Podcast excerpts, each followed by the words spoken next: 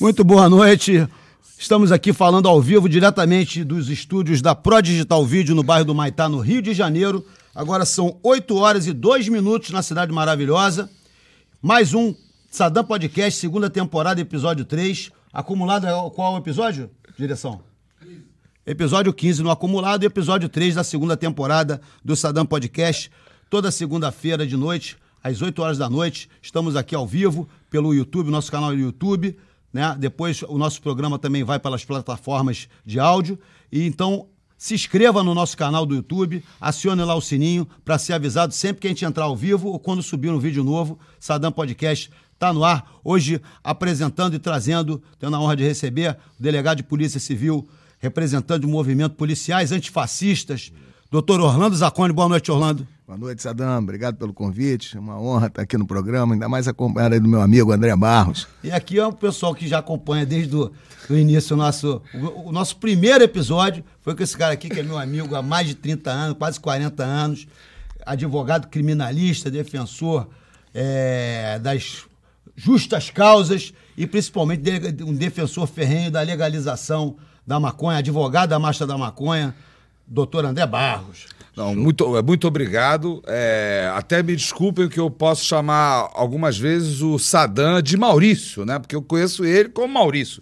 Conheço ele há muitos anos. E o Zacone é meu irmão, inclusive eu tô com essa camisa aqui que ele vai contar uma história ah, claro. depois. Maurício é, é meu irmão e o, e o Zacone também é meu irmão. É uma grande honra estar aqui com vocês. Né? Para quem não sabe, é, para quem não viu o programa do André, o André eu conheci em 1986 quando nós fazíamos mini comícios junto com é, o Vladimir Palmeira, histórico líder da passeata dos 100 mil, grande Vladimir, um beijo para o Vladimir Palmeira. E nós subimos, eu enquanto um líder estudantil secundarista, eu era vice-presidente da Zona Sul da AMES, gloriosa Associação Metropolitana dos Estudantes Secundaristas, e o André, na época, era, era presidente do glorioso diretor acadêmico Rui Barbosa, do Direito da Universidade Cândido, que era a Faculdade Cândido. Mendes, do centro da cidade, na rua Assembleia 10. Isso. Tu vê que a gente está ficando velho, mas a cabeça continua boa. Isso em 1986, eu tinha 16, você tinha quanto, André? 86, 20 anos. 20 anos. 20 anos. Com seu terninho meio jeans, aquela gravata de bancário de crochê, que ele só tinha aquela, toda semana, calça jeans, a calça jeans surrada, e ele subia lá no banquinho para falar o de óculos. Sensacional. Óculos redondo para fazer. Sensacional. Ô, ô Zacone, é, logicamente o assunto aqui vai, to, vai, vai ser em torno de, de segurança pública uhum. e também vamos falar também porque estamos aqui é, diante de duas pessoas que estão envolvidas há muito tempo com a política, né? Então a política, é, inclusive são dois pré-candidatos, né, aqui na mesa. Então logicamente que a política também vai gerar e, e, outro, e, a, e, a, questão da política das drogas que vocês têm um engajamento, um envolvimento e posições consideradas por muitos é, ousadas ou é, absurdas. Então a gente vai girar é, em torno disso tudo. Uhum. Aqui a nossa polícia do Rio de Janeiro, ela é, tem a fama de ser a polícia que mais mata. É, é merecida essa fama? Justamente merecido, porque os números não mentem, né? É, contra fatos não há argumentos, né? É, nós temos números que mostram que a, a, Polícia do Rio de Janeiro é uma das que mais mata no Brasil e, no, e o Brasil onde nós temos as, uma das polícias que mais mata no mundo. E o que eu acho esquisito é, às vezes, uma conversa que vocês já devem ter ouvido falar que nós temos a polícia que mais mata e a que mais morre. Já ouviram esse papo? Sim. Esse papo é esquisito, porque a polícia mata num contexto e morre em outro contexto. Porque quando a gente fala, ou alguém fala, gente, não que eu não falo isso, quando alguém fala, ah, nós temos a polícia que mais mata e a que mais morre, parece que a polícia está matando e morrendo num contexto de uma guerra, de um confronto. Né? Não é isso, não. 70% dos policiais que estão morrendo estão morrendo fora de serviço. Para começar, 70%.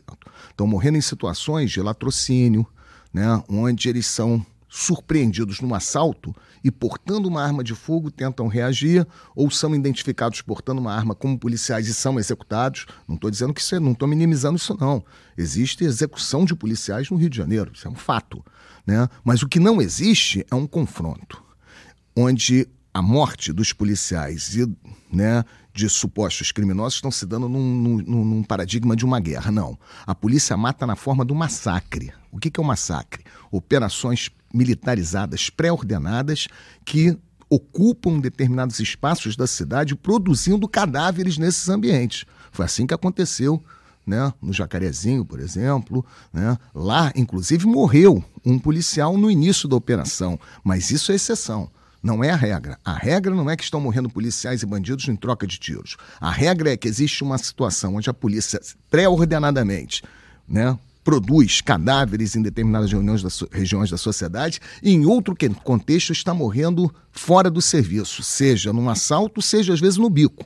Né? Que isso também não é né, registrável, né? porque o policial no bico ele está trabalhando né, de forma irregular, porque o bico não é, infelizmente, ainda não é regulamentado, deveria ser né, em nosso país. Essa política de enfrentamento que você tem falado, né, dessas invasões a comunidades, etc.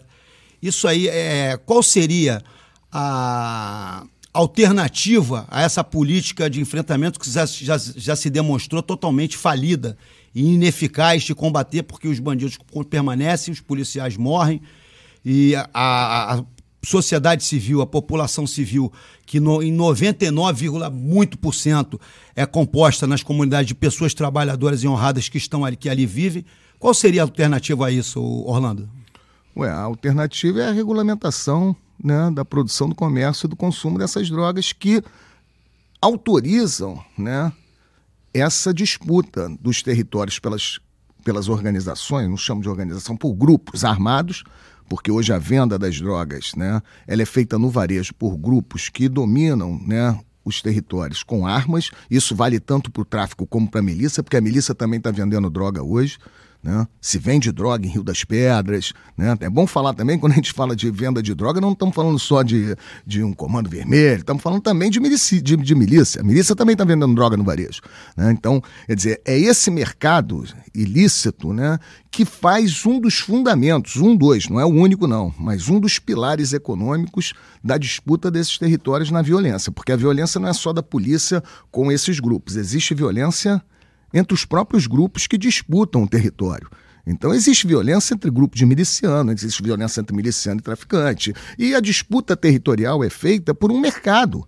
Então, pô, como é que a gente entrega um mercado à ilicitude? A, a, violência não é resultado do consumo nem da venda de drogas. A violência é resultado da proibição das drogas. Não tem ninguém de fuzil na mão tomando conta de choperia. Tem ninguém de fuzil na mão tomando conta de farmácia. Né? O fuzil está ali presente porque essas substâncias são proibidas. E está na hora de regulamentar, até porque o mundo inteiro já começou, né? A regulamentação da maconha, o André Barros está aí, né? tem muito mais informação até do que eu sobre esse processo que está acontecendo hoje no mundo inteiro. Ela está acontecendo a passos largos, né? Nos Estados Unidos, na Europa, aqui do lado, no Uruguai, né? E eles estão pegando né, todo o know-how da produção né, dessa planta, que é o ouro verde, segundo né? Aprendi com meu amigo André Barcos, né? Esse ouro verde está sendo apropriado pelos países centrais e nós, países periféricos, estamos aqui produzindo essa quantidade imensa de cadáveres e, uma, e um encarceramento em massa de uma população jovem, negra, que é identificado com pequenas quantidades de, dessas substâncias. Hoje, um jovem negro que é preso, é, é identificado com uma pequena quantidade de maconha, ele vai ser preso no tráfico. Porque quando Dependendo chegar. da circunstância. Né? Claro, se ele for pego com uma pequena quantidade de drogas dentro de uma comunidade, se ele é morador da comunidade e não conseguir provar que ele tem poder aquisitivo, às vezes ele não tem nem emprego. Ah, tá desempregado, essa maconha tá para vender. Esse é que é o raciocínio. O cara é desempregado, quer pego com uma pequena quantidade de maconha, porra, dentro de uma comunidade, dentro de uma favela, ele vai ser autuado é no tráfico, né, no, como usuário. Né? Então, essa produção, né? De, de, de, pessoas encarceradas no nosso país, né? Nós estamos chegando já quase, daqui a pouco nós vamos chegar a um milhão de presos. Né? Discurso de impunidade, que precisamos prender mais e matar mais. Que esse é o discurso que, que acontece, porque é um discurso que se autoalimenta. Você vai dizer para o cara assim: olha só, nós temos uma polícia que mais mata e nós temos um, um, um sistema carcerário que é o terceiro maior do mundo. Não está funcionando. O cara, é porque a gente ainda não prendeu nem matou o suficiente. Então, quer dizer, é, ele é um discurso que se autoalimenta para o aumento da produção de cadáveres, o aumento do encarceramento e o ponto que é o ponto central, que é a regulamentação das drogas, não se discute, é tido como algo que não deve ser debatido. O André sabe disso, que ele está nesse debate né, até mais tempo do que eu. Você concorda com ele, André?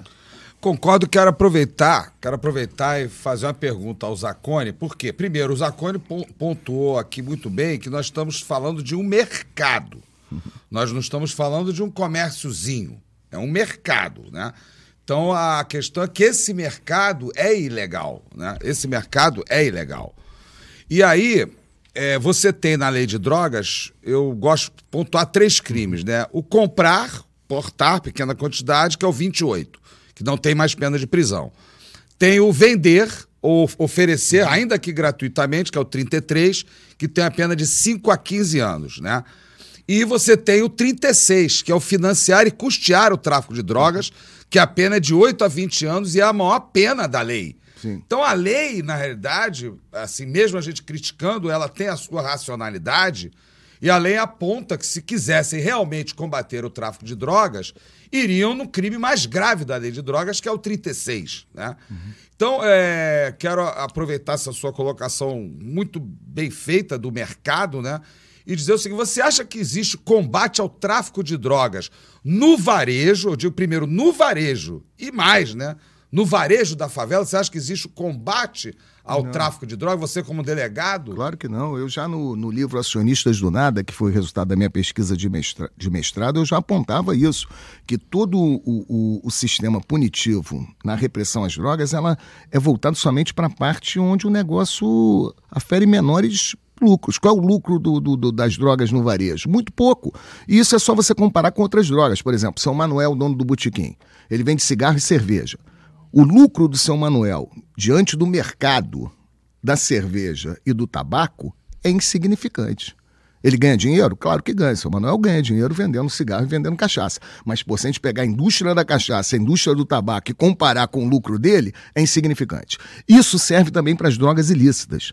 O varejo das drogas ilícitas é onde você tem a menor lucratividade no mercado. Nós estamos falando da sexta maior economia do mundo. Né? Então, é, existem algumas economias que são mais fortes. Armas é uma economia mais forte que das drogas ilícitas. Drogas lícitas, olha só que impressionante. A economia das drogas lícitas é mais forte do que das drogas ilícitas. Mas as drogas ilícitas estão entre as seis maiores do mundo. Não se guarda a sexta maior economia do mundo num colchão, debaixo de um colchão na favela. Não se guarda a sexta maior economia do mundo né, dentro de um apartamento. Aonde que se guarda a, maior, a sexta maior economia do mundo? Só tem um lugar que você pode guardar a sexta maior economia do mundo: Banco. no sistema financeiro. Evidentemente que é no sistema financeiro. E quando esse sistema financeiro é questionado né, sobre a circulação de dinheiro de mercados ilícitos, e a droga aparece como um dos mercados ilícitos mais fortes, né, acontece o que aconteceu nos Estados Unidos. Né, quando fizeram lá o Coca Gate e que investigaram o banco HSBC isso é fato histórico, né? Que tinha circulação de trilhões de dólares sem escrita, onde aviões saíam do México carregados de dólar para os Estados Unidos e o Senado dos Estados Unidos observou a participação do HSBC nesse negócio. Sabe qual foi o resultado dessa investigação dos Estados Unidos? Não? Arquivaram em relação aos executivos do Banco HSBC, sob o argumento de que se res houvesse responsabilização aos executivos do banco, daria uma crise no, no sistema financeiro. Você está entendendo? Aí, quando é o tratamento em relação a onde o dinheiro está produzindo né, a, a, a, circulação dessa economia, ninguém é atingido. E o alvo é somente o varejista que está na última ponta. Evidentemente que isso tem um viés racista, tem um viés de classe. Aí não vamos discutir né, que apesar de um, de, uma, de um falso fracasso, né, que todo mundo fala assim, ah, a guerra às drogas é fracassada. É fracassada naquilo que ela discursa ser o objetivo dela. Por exemplo, o mundo sem drogas. Pô, isso é um fracasso completo, porque, pô, primeiro que isso nunca existiu. Né? Mas ela tem objetivos ocultos, funções ocultas de controle social violento das classes perigosas, né, do pobre. Você repara, porra, a proibição das drogas é o que autoriza ações arbitrárias da polícia diuturnamente nas favelas. O pé na porta é autorizado porque se encontrar lá dentro do barraco, ou se aparecer, não precisa nem encontrar, né? Basta aparecer, né? Uma pequena quantidade de droga, está tudo legitimado, né? Então, acho que esse dispositivo também é algo que a gente tem que questionar, né? Até que ponto essa, mandato essa de, proibição... Mandado de busca coletivo. Isso, também. Sadam, é porque... só, só, fazer, só, só, só deixar registrado. Você, Zacone, você já viu algum inquérito? Eu já procurei do Supremo Tribunal Federal, STJ, processo uhum. no artigo 36, repetindo. É a maior pena da lei de drogas. Financiar e custear o tráfico de drogas, pena de 8 a 20 anos. Você, com a sua imensa experiência. Nunca vi. Eu, você já viu algum inquérito no artigo 36 da lei de drogas? Eu não vi. E se existir, você vai contar na mão, numa das mãos, um ou dois. Que eles vão, ah, eu vi um, um. Né? É a mesma coisa de lavagem de dinheiro. Eu também, quantos inquéritos eu vi de lavagem de dinheiro em 22 anos da polícia? Nenhum. Ah, mas tem, tem. Mas pô, se você contar a quantidade de inquéritos que, se, que são. Né, é, porra, que, que, a portaria é feita por delegados que são instaurados e o número de inquéritos na, na, na, lavagem de dinheiro é irrisório. Então, quer dizer, esse sistema é seletivo. O que eu acho que eu queria chamar atenção para essa. Essa sua colocação, que é muito pertinente, é que muitas vezes nós achamos que isso é um defeito do sistema. Ao sistema penal só pega o peixe pequeno. Né? Isso não é defeito. É da natureza do sistema é a funcionalidade do sistema punitivo. Ele existe para ser seletivo, para separar quem fica e quem sai, entendeu? E aí tem a, a, acho que foi a Lola Niar de Castro, uma criminóloga venezuelana, que citou uma vez que o sistema penal é uma rede mágica em que o peixe pequeno fica preso e o grande passa. Essa rede mágica chama sistema penal. E a crítica a esse sistema tem que ser feita, porque às vezes eu observo que nosso campo, campo da esquerda, né, também se agarra muito a esse sistema como se ele fosse uma salvaguarda para a transformação social. Então, determinadas criminalizações, ah, vamos criminalizar a homofobia, vamos criminalizar né, é, condutas que atinjam e são né, é, ofensivas à honra, mas não é ali que você vai resolver o problema. Nós não resolve, nunca resolvemos uma questão social através de um processo de criminalização. A pena nunca serviu para fazer transformação social no mundo. Pelo contrário, a pena sempre foi um instrumento de manutenção das desigualdades, porque quando você olha para o cárcere, você vai ver quem é que está lá dentro. São pessoas pobres, negras. Por quê? Porque o pobre e o negro têm mais tendência a delinquir? Claro que não. Eles têm mais chances de serem criminalizados de serem selecionados para estarem ali. É por isso que você não vê inquérito né? no, no, no, no, 36. no 36. Né? Por isso que os inquéritos são todos feitos né? e já teve pesquisas, inclusive, que estudaram esses processos. A imensa maioria dos traficantes são presos no nosso país são presos com pequenas quantidades de drogas.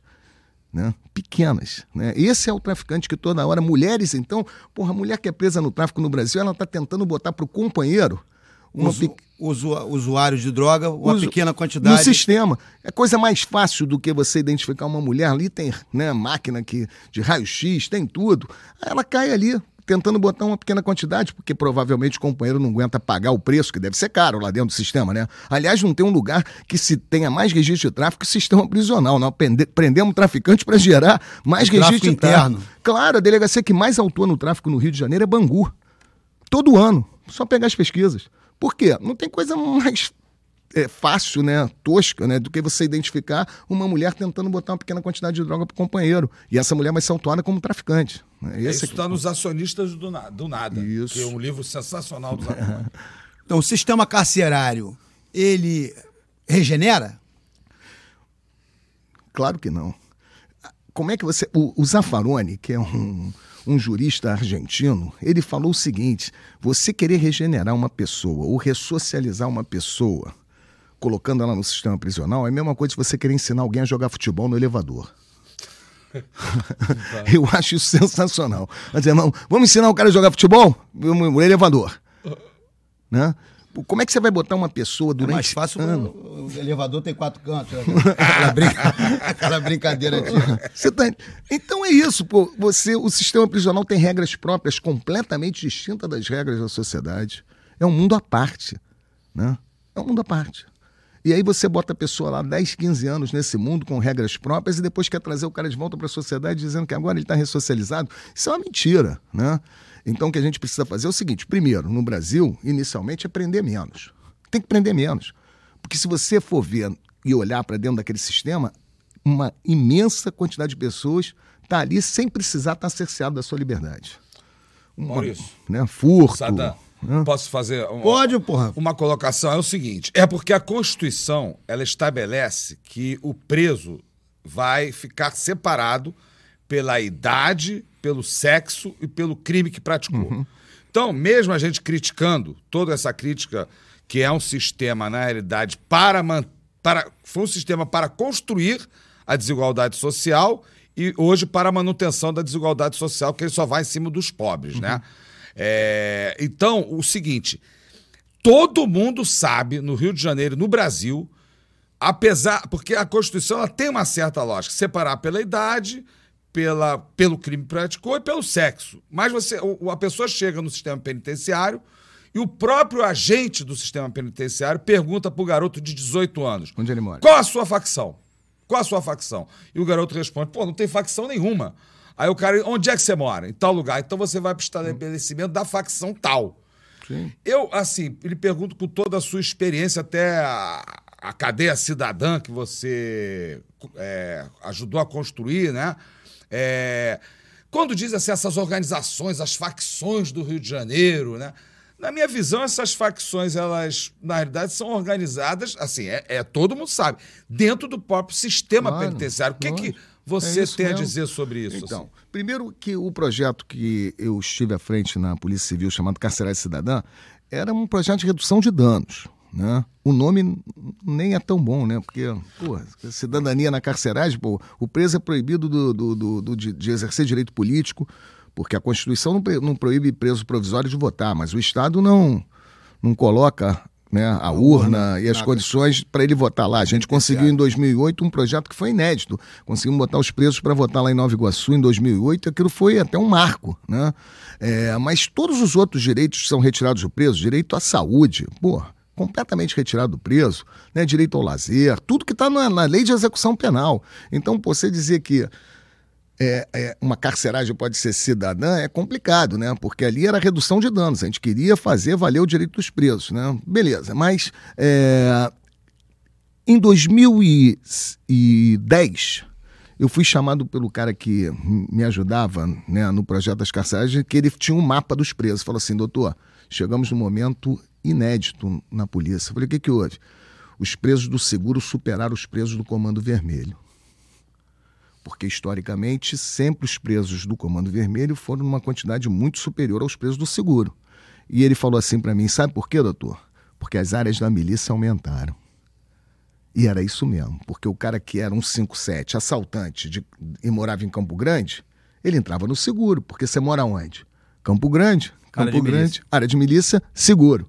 Então, conforme as áreas de milícia foram aumentando na cidade, hoje, se você tiver os dados lá da SEAP, que é difícil, né? Porque a SEAP é uma caixa preta, né? Mas se conseguir acessar os dados, você vai ver que as unidades de seguro têm uma população carcerária maior do que a do Comando Vermelho. Por quê? Por conta desse, dessa Explica... classificação geográfica que você falou. Explica para o telespectador que é, que é leigo o que, que é o seguro. Então, seguro originalmente era um local né, onde se botava de, é, é, criminosos que praticavam determinados delitos que não poderiam ficar junto com as facções, tipo Sexuais. estuprador, né? Era um clássico seguro, né? Com o tempo, né, isso foi sendo é, aumentado para presos que não para outros presos que não podiam ficar junto com facção. E aí começou a se colocar ali pessoas que eram moradoras de áreas de, de milícia. Conforme a milícia vai aumentando o território na cidade do Rio de Janeiro, a quantidade desses presos passa a ser superior do Comando Vermelho. Né? Então, essa classificação que o André colocou, ela é muito terrível, porque o cara não pertence nem à milícia e também não pertence ao Comando Vermelho, mas quando ele entra no sistema, ele vai ser cadastrado num, numa dessas duas organizações, porque ele, ao chegar, ele vai ser colocado numa, numa unidade daquela organização e lá nessa unidade vai ter regras que são ditadas pelos membros dessa organização. Do, e ele, é nesse ele nunca fez parte. Está afiliado. Foi feita a filiação. Filiação automática. automática. Ô Zacone, olha só, tem um grande amigo nosso, que eu sei que é admirado por todos aqui nessa mesa, que a gente estava falando em execução penal, etc. Ele é o juiz da vara de execuções penais de Manaus é doutor em direito penal. Meu amigo. É, Luiz Carlos Valois, grande faixa preta da Carson Grace, é meu colega de treino da Carson Grace, um grande juiz, né? E ele tem aquele, aquele compêndio dele, o Direito Penal da Guerra, Guerra das Drogas, onde ele inverte a pergunta, né? Porque geralmente é para que legalizar? Por que legalizar? E ele inverte a pergunta perguntando por que proibiram? Por que, que proibiram as drogas? Sim. Então, as drogas foram proibidas para fazer controle das pessoas que usavam as drogas. Essa é a verdade. Né? Então você tem todos os processos de criminalização visam fazer controle dos usuários das substâncias.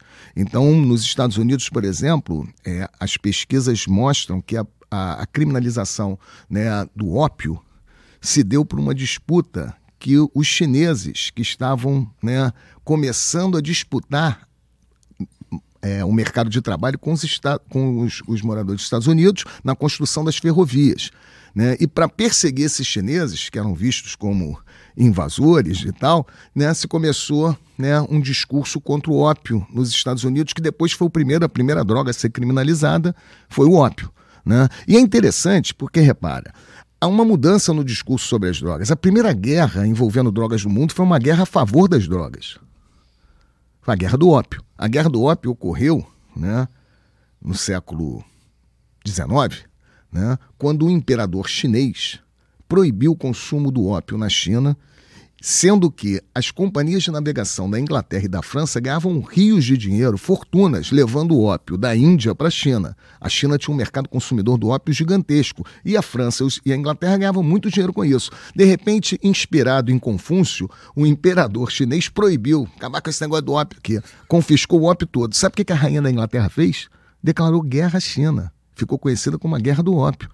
Hong Kong, que é uma concessão inglesa, veio dessa época, desse período dessa guerra. Então, repara, a primeira guerra que nós tivemos é, na história do, do homem envolvendo drogas foi uma guerra que o Ocidente fez a favor da droga. A rainha da Inglaterra disse que a proibição do ópio era um atentado ao livre comércio entre as nações e que ofendia o povo inglês.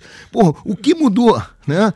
Os interesses econômicos, mas sempre voltados né, para a perseguição de determinados grupos. Isso a gente pode ver hoje no Brasil. Por exemplo, a cocaína, quando ela era usada né, na Bolsa de Valores, nas áreas nobres da cidade, nunca foi vista como um perigo. Gilberto Gil chegou, inclusive, a dar uma entrevista no Jornal do Brasil nos anos 90, dizendo que a cocaína era a droga do poder. Né? O mesmo princípio ativo da cocaína está no crack. Entendeu? Tem um neurocientista, o Carl Hart, que diz que a sensação de quem fuma crack é a mesma sensação de quem cheira pó, porque o princípio ativo é o mesmo.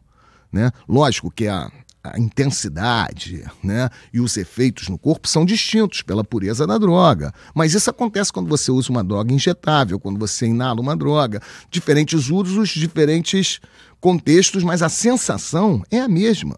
Mas a, o crack é visto não como uma droga do poder, é visto como uma droga de zumbi.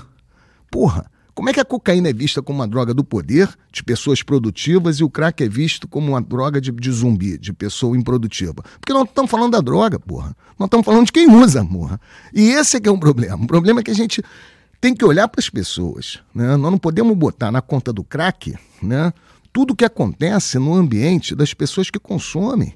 Os moradores de rua, né, eles estão numa condição social onde a criminalização do crack nada mais é do que a criminalização da miséria. Né? Por que, que o usuário de crack furta para usar? Porque ele não tem dinheiro. Por que, que o usuário de êxtase não, fur, não furta para usar? Porque o usuário de êxtase tem grana para comprar droga, que é até muito mais caro do que a do crack. Então nós estamos falando da droga, não é, não é a droga que faz o efeito, né? Do cara, no crack leva a pessoa a furtar e o êxtase não. Isso não existe. É a condição social do usuário. Né? E a criminalização das drogas sempre veio por esse viés. Tanto é que hoje, né, a, a, os processos de legalização da maconha que acontecem no mundo inteiro partem dessa premissa, né? Uma quantidade, já que não é mais um grupo isolado que usa maconha. 10% da população mundial, acho que foram esses dados, já fizeram, já tiveram contato com a maconha. Coisa, só para não deixar passar, para a gente não ir longe, só porque você falou uhum. da guerra do ópio, né? Sim. E eu acho importante registrar que o HSBC, né, foi um banco Bom, criado, criado, né? É, até a sigla é Hong Kong, não sei a Isso. sigla original, ele foi criado para a lavagem, não é nem a lavagem, foi por causa da balança de pagamentos da, da Inglaterra, né? Que estava saindo mais riqueza do que entrando, na realidade, para lavar o dinheiro, não é lavar, é para realizar financeiramente o dinheiro da, da- do comércio do ópio, né? Então, se você tem Tá no DNA. conhecimento... Né? Tá no DNA. Então, até para assim, esclarecer, o HSBC é Sim, Hong Kong. verdade. Aí, assim, fala sobre isso, Não, detalhe. então, é, nesse momento, a droga era um negócio lícito que foi proibido por um imperador chinês. Então, evidentemente que pô, as companhias de navegação, quando traziam ópio né, da, da Índia para a China, aquele dinheiro todo fazia parte também de uma movimentação financeira. Né? Então, quer dizer, e hoje continua sendo. Qual é a diferença? A diferença é que antes né, você tinha a regulamentação desse comércio e hoje você tem esse comércio pro- proibido produzindo danos somente na periferia, somente entre os pobres. Porque no que diz respeito à, à circulação do capital, o capital continua circulando no sistema financeiro. Onde é que vai circular a sexta maior economia do mundo se não no sistema financeiro? né? Então, quer dizer, é algo que só traz prejuízo né, a- aos moradores da periferia, aos jovens, aos negros. Né? É uma política racista a proibição de né? Também, fronte, né? claro. Até porque não é só na condição é, de vítima, né, de uma que existem policiais também que morrem né, no confronto. Eu falei que não são a maioria, também existem, né? Mas é, o policial também, quando ele é jogado nesse ambiente, mesmo que ele não, não seja o, o, o- o cadáver a ser produzido, a produção de mortes por um policial. Né? Um policial que está num ambiente desse produzindo cadáveres, ele também está afetado na sua é, condição mental, né? Ninguém faz concurso para a polícia para matar pessoas, né? Não é essa a função da polícia. A função da polícia não é matar, né? Mas infelizmente no nosso país parece que tem sido construída uma polícia para matar, né? Com treinamento para isso, inclusive, né? Diga-se de passagem, né? É, Na cidade da polícia aqui no, no Rio de Janeiro, você tem um estande de tiro que é uma, uma favela cenográfica. Policiais são treinados para dar tiro na favela. Esquisito, né? Por que, que já que você está falando que a polícia mata, por que, que você sempre fala que a, a polícia mata, mas não mata sozinha? Ah, isso eu falo sempre, porque no doutorado eu fui estudar a letalidade do sistema né, repressivo, né? onde a polícia é a agência que atua na ponta. Mas eu observei que sempre que um policial mata alguém em serviço é instaurado uma forma jurídica, um inquérito. Né? Esse inquérito já foi, já recebeu o nome de auto de resistência. Hoje tem um outro nome, homicídio provocado por ação de agente do Estado. Muda-se o nome, mas a forma é a mesma. É um inquérito para investigar se o policial, quando matou, seja ele militar, policial militar ou civil, se ele matou dentro daquilo que a lei autoriza ao policial no uso da força. Quando é que a, a polícia está autorizada a matar? Na nossa legislação, André Barros está aqui, advogado, né, não me deixa mentir, um policial só está autorizado a matar se ele estiver em legítima defesa própria ou de terceiro. né? Somente nessa condição. Esses inquéritos são instaurados exatamente para ver se o policial matou nessa condição autorizada. E esses inquéritos quase todos acabam sendo arquivados. E eu achava estranho, porque de repente o inquérito era instaurado, ele ia para o Ministério Público, voltava, daqui a pouco ele não voltava mais, tinha sido arquivado. E eu me deparei com uma pesquisa do professor Michel Missi, da UERJ, que ele disse que mais de 95% desses inquéritos eram arquivados em menos de cinco anos. É. Menos de cinco anos, o inquérito está, pumba, arquivado. E a maioria dos inquéritos eram arquivados. E eu queria saber como é que o Ministério Público, no caso, que é o titular da ação penal, justificava o arquivamento apontando a legítima defesa. Como é que era feito né, né, a, a observação da legítima defesa? Eu fui estudar os pedidos de arquivamento do Ministério Público. E eu observei que o Ministério Público constrói, né, a partir de alguns elementos, a legítima defesa, mas é uma legítima defesa que não está contemplada pelo que a lei exige da legítima defesa. Não tem um pedido de arquivamento que não diz o fato ocorreu em comunidade favelada, onde constantemente tem troca de tiros entre a polícia e bandido. Bom, se o Ministério Público está dizendo que isso é um fator para arquivar o inquérito, significa que quando a polícia mata dentro da favela, ela está mais autorizada do que quando ela mata fora da favela. Ou seja, passa a ser um dado né, para o arquivamento do inquérito local onde a polícia produziu o cadáver. Se é na favela, ok. O segundo elemento, as folhas de antecedentes criminais do morto. Ah, ele tem passagem no tráfico. Pô, onde está escrito que uma pessoa que tem passagem no tráfico ou em qualquer outro crime pode ser morta pela polícia? Não está na lei. Ou seja, essa legítima defesa que seria né, algo que obrigatoriamente né, é, deveria ser provada no inquérito com uma, uma injusta agressão. Cara, de 300 pedidos de arquivamento que eu, eu estudei, só teve um inquérito onde aparecia uma viatura atingida e um policial ferido.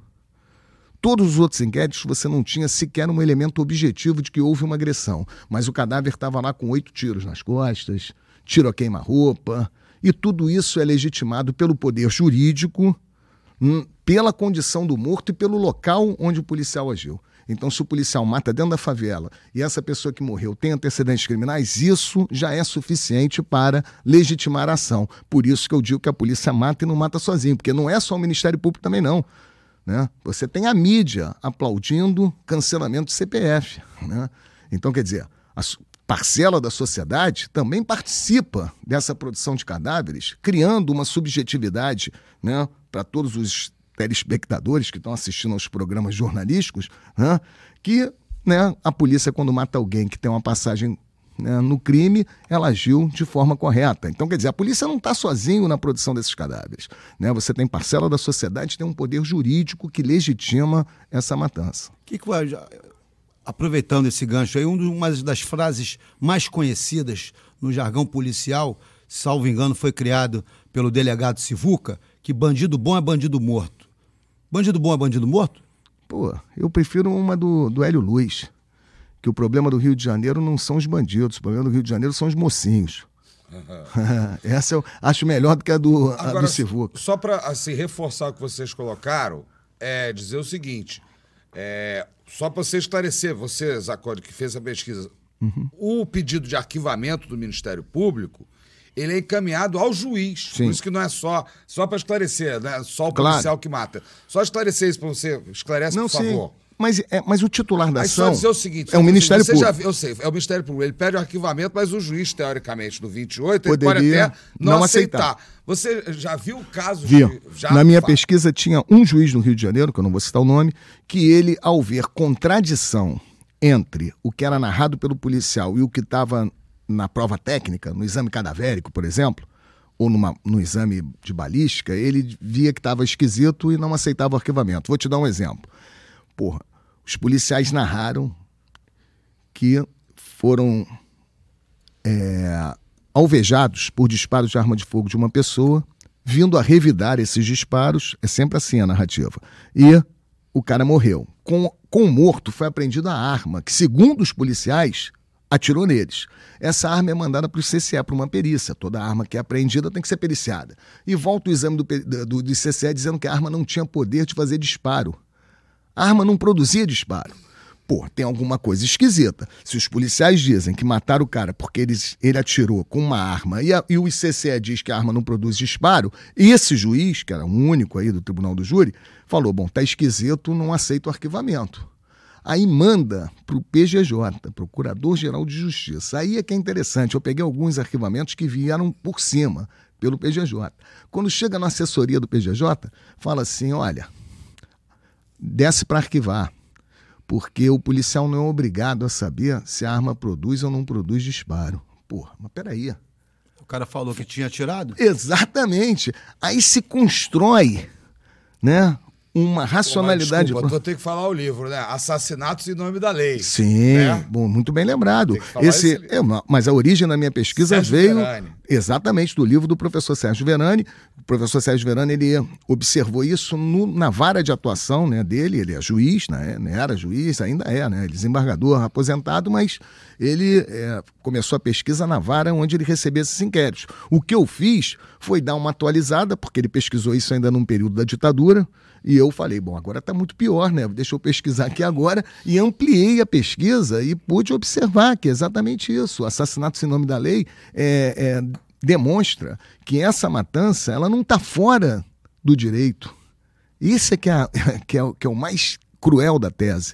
O direito incorpora essa matança como algo dentro da lei. Né? Isso é terrível. Né? Ou seja, a conclusão que eu tive na minha pesquisa de doutorado é que existe uma política de Estado no Brasil, não é de governo, não, porque entra governo, sai governo e essa política continua. É uma política de Estado no Brasil que autoriza o extermínio de pessoas identificadas como inimigos. No caso da cidade do Rio de Janeiro, nós sabemos que é o cara que é né, definido como traficante de drogas. As UPPs atingiram seus objetivos? Atingiram os jogos. Qual era o objetivo do UPP, se não a realização dos grandes eventos? Aconteceram. Vamos entender o que foi o UPP. O UPP nada mais foi que um projeto que tinha começo, meio e fim. Todo mundo sabia que o PP ia acabar, tanto que enquanto estava rolando o projeto, as pessoas falavam assim: o que vai acontecer depois que o PP acabar? Todo mundo sabia que aquilo ia acabar. Primeiro porque economicamente era inviável. No período da UPP, a Secretaria de Segurança era o segundo maior orçamento do Estado do Rio, né? E com a maior parte do Estado clamando por mais UPP. Não tinha como. Do ponto de vista orçamentário, você não consegue. Imagina você botar um batalhão de polícia. O da Rocinha era o segundo maior batalhão do Estado do Rio de Janeiro. Imagina você botar um batalhão de polícia em cada comunidade pobre do estado do Rio de Janeiro com aquela quantidade de policial. Não vai rolar, é impossível do ponto de vista econômico. Né? Se, mas é, para que servia o PP? Para evitar a disputa do território. A UPP só serviu para isso. Né? O próprio secretário, na época, o Beltrame, dizia que a UPP não era para acabar com o tráfico de drogas. Ele deu entrevista falando isso. Né? O que ele não queria, o que ele impediu e conseguiram, foi esconder o armamento militar e evitar disputa de território durante os jogos. jogos. Claro. Como é que você vai fazer Olimpíada e Copa de, do Mundo com o Vidigal tentando invadir a Rocinha? Com...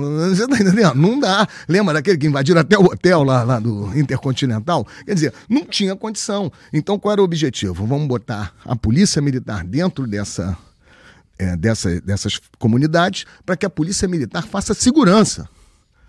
Então ninguém invadia a Rocinha porque quem estava lá era o PP da Rocinha. E quando você bota o, né, policiais militares para tomar conta de um território, aí começa o problema, né? Começa o problema, né? Porque aquela economia informal, quem que é o dono da economia informal desses territórios? É quem tem os homens e as armas. Primeira coisa que eles faziam era tomar conta do mototáxi, é tudo comigo, isso aqui também, gatonete, blá, Você está entendendo? Isso ninguém falava, até a hora que desapareceu o Amarildo. Né? Então, quer dizer, é, a UPP ela tinha um propósito, né? mas ela também foi um local de laboratório, de experiência de uma das coisas que eu chamo da hipermilitarização da vida em nosso país. Você imagina, a gente transferiu, na época da UPP, a prefeitura não agia naquele lugar. O prefeito. Quem mandava da, era o comandante Era o comandante da UPP, da UPP cara. Porque você deu. Isso só em, só em, em, em, em situações de guerra. Porque, por exemplo, em situações de guerra, quando você tem ali, durante um período, né, um comando militar que toma conta daquele espaço. Né? Porra, a gente fez isso no país sem ter guerra. Né? Você transferiu o governo e o comando das comunidades para um, policial militar. Né? E eu acho que, infelizmente, nós estamos num ano eleitoral e a gente ainda vê discursos saudosistas em relação ao PP. Ah, que saudade da UPP. Porque a UPP, para quem morava no asfalto, foi muito bom, porque você não tem mais guerra, você não tem mais disputa do território, se a polícia não está invadindo, se não tem um grupo tem rival invadindo, não tem tiroteio, é uma maravilha. Mas para o morador da comunidade, né, aí houve uma divisão. Parte dos moradores da comunidade adorava o PP, por quê? Porque não tinha baile.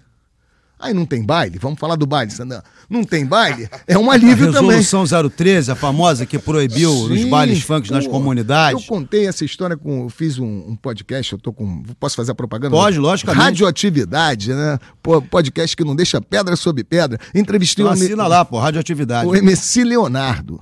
E Grande aí, MC Leonardo. O MC Leonardo. Aí lembrei com ele de um episódio que é o seguinte: você conhece aquela casa de, de festas Emoções? Claro. Lógico, da Rocinha. Da Rocinha. Emoções fechou, porque depois daquele negócio da boate Kiss, né, a fiscalização das boates no Brasil inteiro foi né, é. pressionada, porque aquilo foi uma grande saída tragédia. de emergência. Isso, não tinha saída de emergência, não tinha isso, não tinha banheiro para deficiente, não tinha nada, fecharam emoções.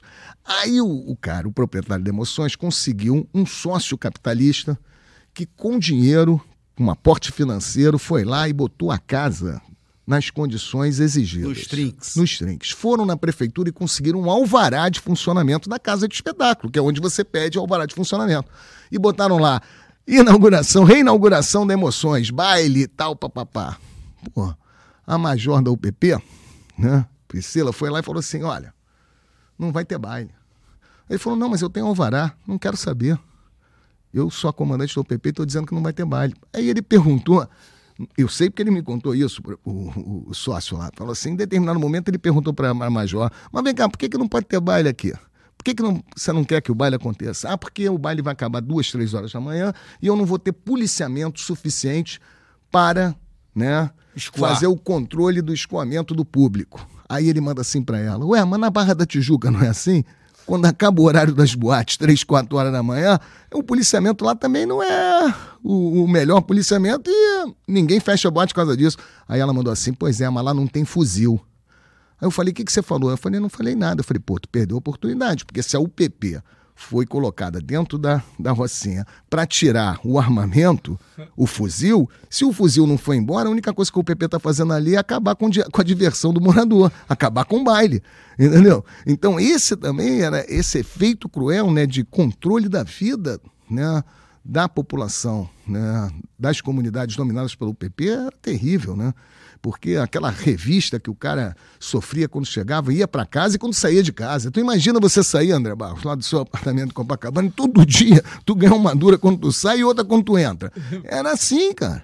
E um, e um controle que era um controle mesmo, um olhar sobre a comunidade. Eu lembro que lá na, na Gávea, é, eu era titular da Gávea, e uma vez levaram uma mulher que se negou a sofrer uma revista por policiais homens. Ela queria uma policial feminina. E ela estava certa, porque o Código de Processo Penal diz que a mulher, para ter uma revista pessoal, ela pode né, solicitar a presença de uma policial feminina. E aí eles levaram ela lá no desacato. Eu falei, pô, meu amigo, não tem desacato, ela está o direito. Exigindo um direito dela. Agora, só de curiosidade, com tanta mulher na Rocinha, por que vocês quiseram revistar essa? Sabe o que eles responderam para mim, os policiais? Doutor, a gente fica ali olhando tudo, a gente trabalha numa região. Eu sei todo mundo que mora ali e quem não mora. Ela era uma pessoa diferente no local. Imagina o controle né, da entrada, da saída. Mais de 150 mil pessoas que moram ali, mais ou menos?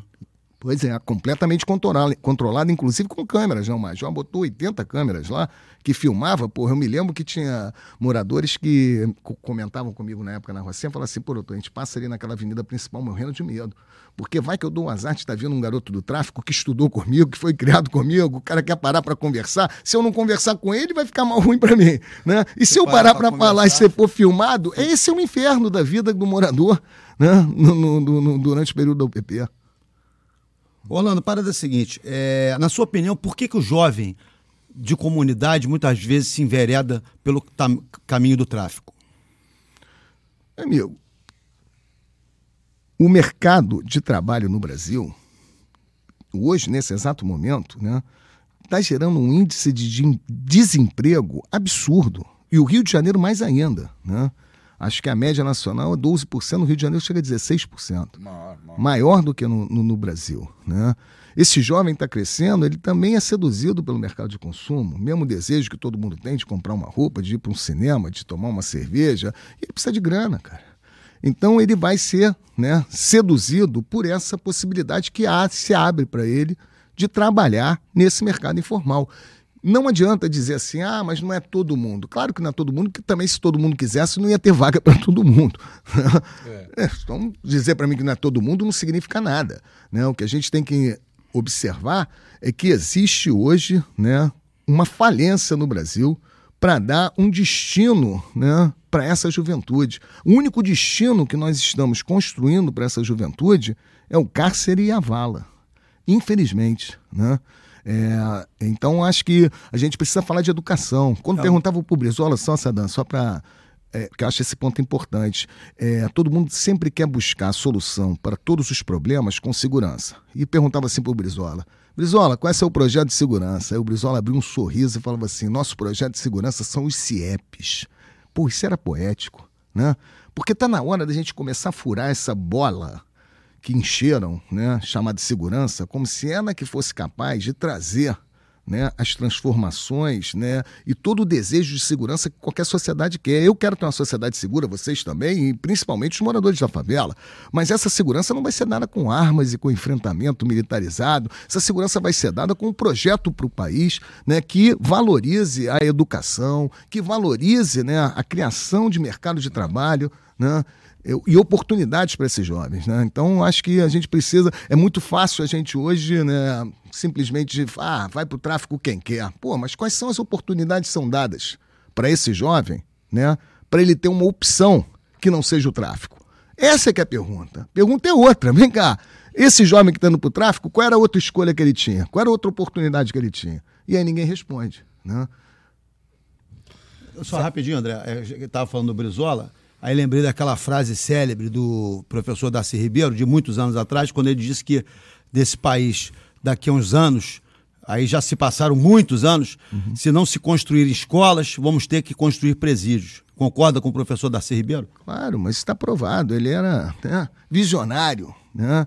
E essa é a realidade. A gente precisa voltar a falar de educação, voltar a falar em geração de renda, de emprego. Né? São essas coisas que vão ter um efeito muito maior naquilo que a gente observa como é, violência, crime, do que cadeia e, e operação policial.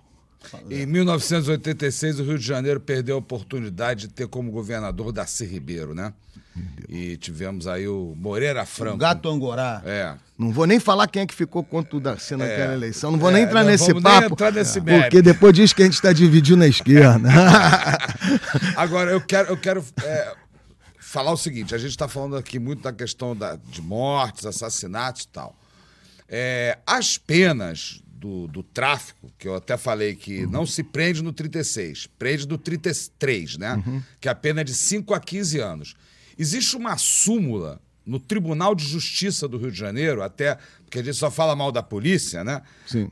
Existe uma súmula 70 do Tribunal de Justiça do Rio de Janeiro que diz o seguinte: o fato de restringir-se a prova oral a depoimentos de autoridades policiais e seus agentes não desautoriza a condenação. Sim. Então, porque as pessoas assistem filmes no Brasil e acham que no julgamento, né, existe um julgamento onde se, onde se tem a prova da defesa, a prova da, da, da acusação, a inquirição tal. E nós temos essa súmula 70. Então, faço essa pergunta para você, Zacone. É, para você é, dar um, sei lá, um, um, alô. O que, que significa essa súmula 70 para as pessoas que estão nos ouvindo, né? Então, significa que a palavra do policial tem um peso probatório, às vezes até maior do que os fatos.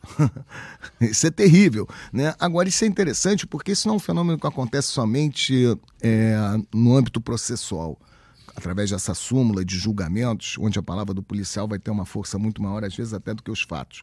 Né? É, como no caso daquele arquivamento daquele daquele auto de resistência, onde os policiais falaram que tinham sido alvejados por disparo e a prova técnica dizia que a arma não disparava e o que valeu foi a palavra dos policiais. Esse é o exemplo né? é. clássico. Então, o que acontece? O problema hoje, é pior, é, é a mídia, a imprensa. Sabe o que, que aconteceu? Olha só que fenômeno. Antigamente, o jornalismo policial, ele tomava informações com a polícia, mas iam checar, né? No outro lado, digamos assim, o que tinha acontecido. Só que, infelizmente, conforme né, a, a, a tensão e a violência né, que envolve o fenômeno criminal foi crescendo na cidade, o jornalista não tem muito mais acesso, principalmente depois da, da, da morte do Tim Lopes, que foi um marco, né? O jornalista passa a ter medo e correr risco de buscar informação né, de quem está operando no crime. E o que, que o jornalismo faz hoje no Brasil? Pega a versão que é dada pela polícia e publica como verdade. Meu irmão, o jornalismo policial hoje no Brasil está fazendo press release, está fazendo assessoria de imprensa para a polícia. Você está entendendo? E isso é terrível, né? Porque nós somos informados pelos jornais através do porta-voz das polícias. Né? Nós só conhecemos a realidade do que está acontecendo nas operações através de um olhar. Né? E esse olhar olhar constantemente constrói aqueles que estão no outro lado como verdadeiros inimigos que devem ser mortos, que devem, né, não devem ter direito a nenhuma proteção.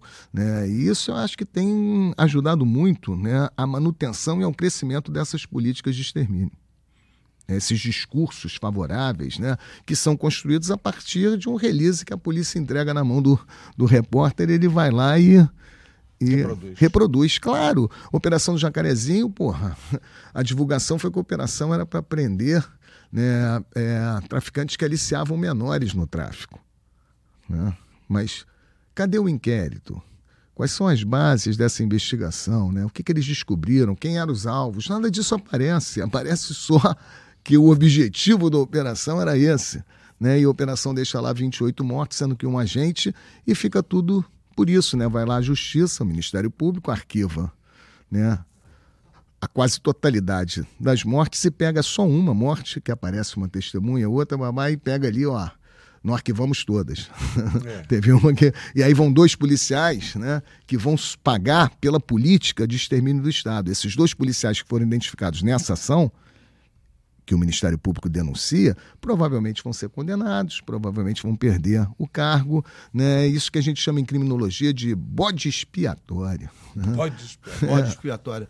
Tivemos aquele caso há um- anos atrás do Helicoca, inclusive foi até proibido, né? Aí eu, eu postava lá, hashtag Helicoca, Helicoca, Helicoca, né? Que foi aquele helicóptero lá em Minas Gerais com meio quilo, meia tonelada de pasta base de cocaína que poderia no varejo render não sei quantas toneladas.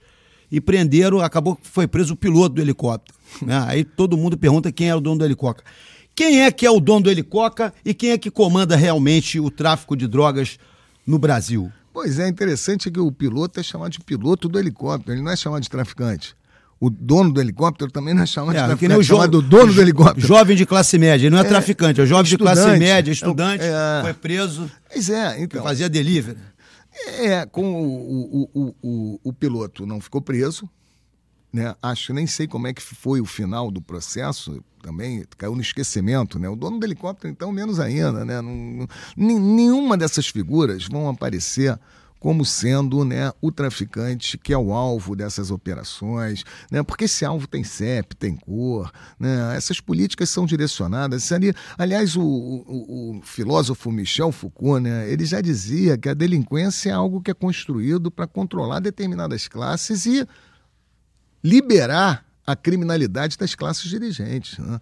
É isso que a gente está conversando o programa inteiro. Não tem ninguém, ninguém responde por lavagem de dinheiro no tráfico, ninguém responde pelo 36. né? É, o dono do helicóptero não aparece nem o nome, o, o piloto do helicóptero não é chamado de traficante, também vai, vai ser colocado em liberdade imediatamente. Quem está sendo preso são os pobres, com pequenas, ínfimas quantidades de maconha. E é por isso que nós estamos falando, né, André? Há tanto tempo pela necessidade Quantos da quilos no avião legalização. da Fábio, o último? 39 Nossa. quilos.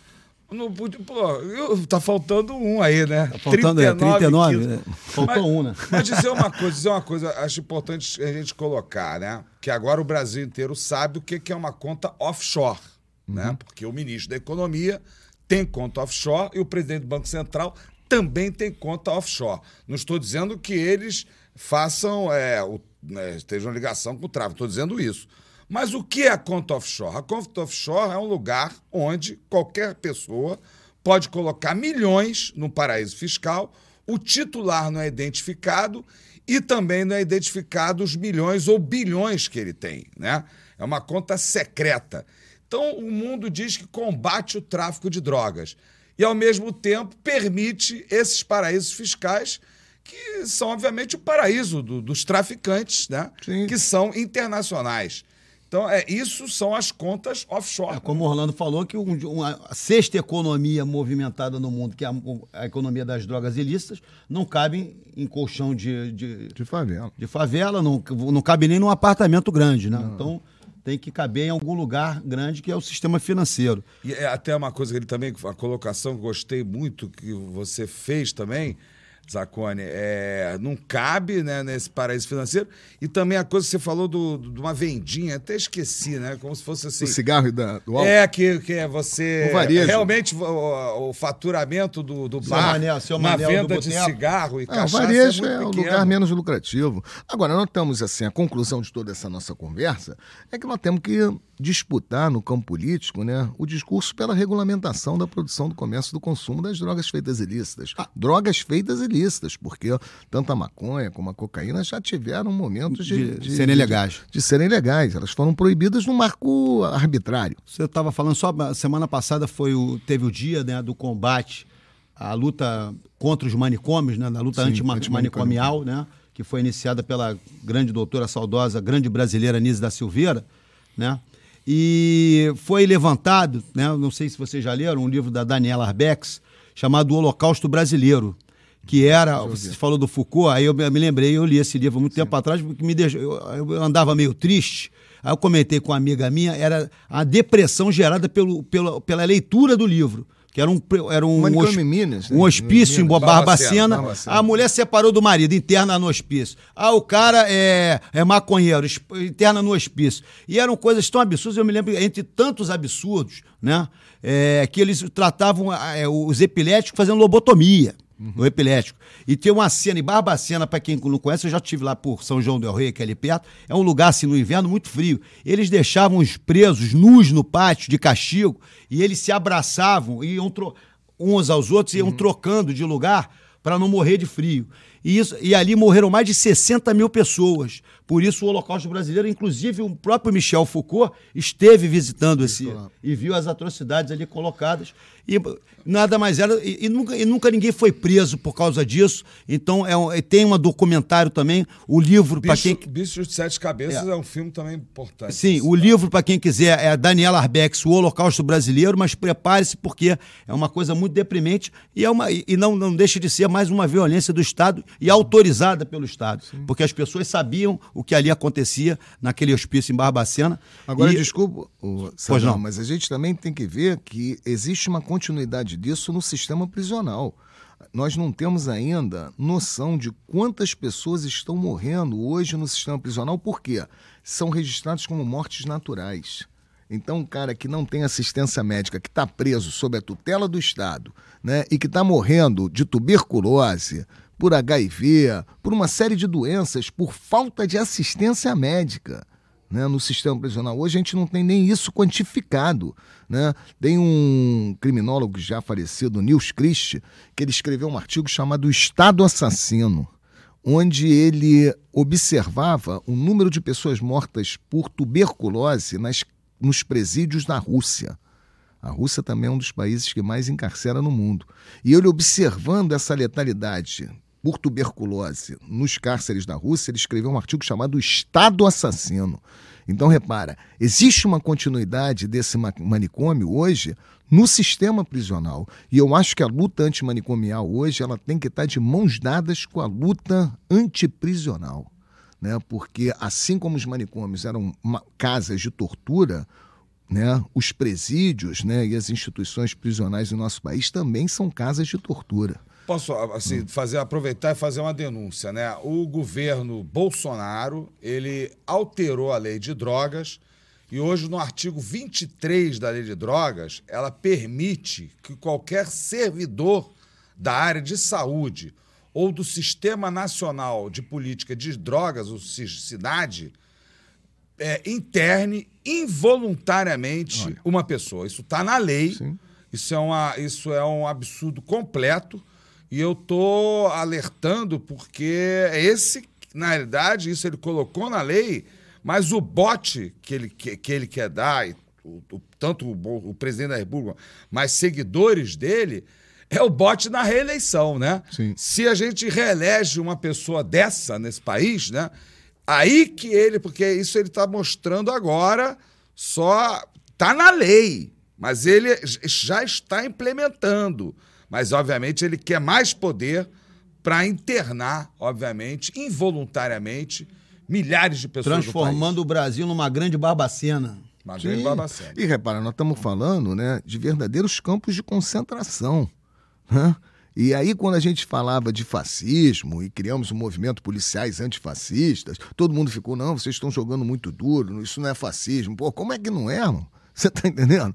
uma máquina de eu produzir é cadáveres. É eu acho até que é nazismo, né?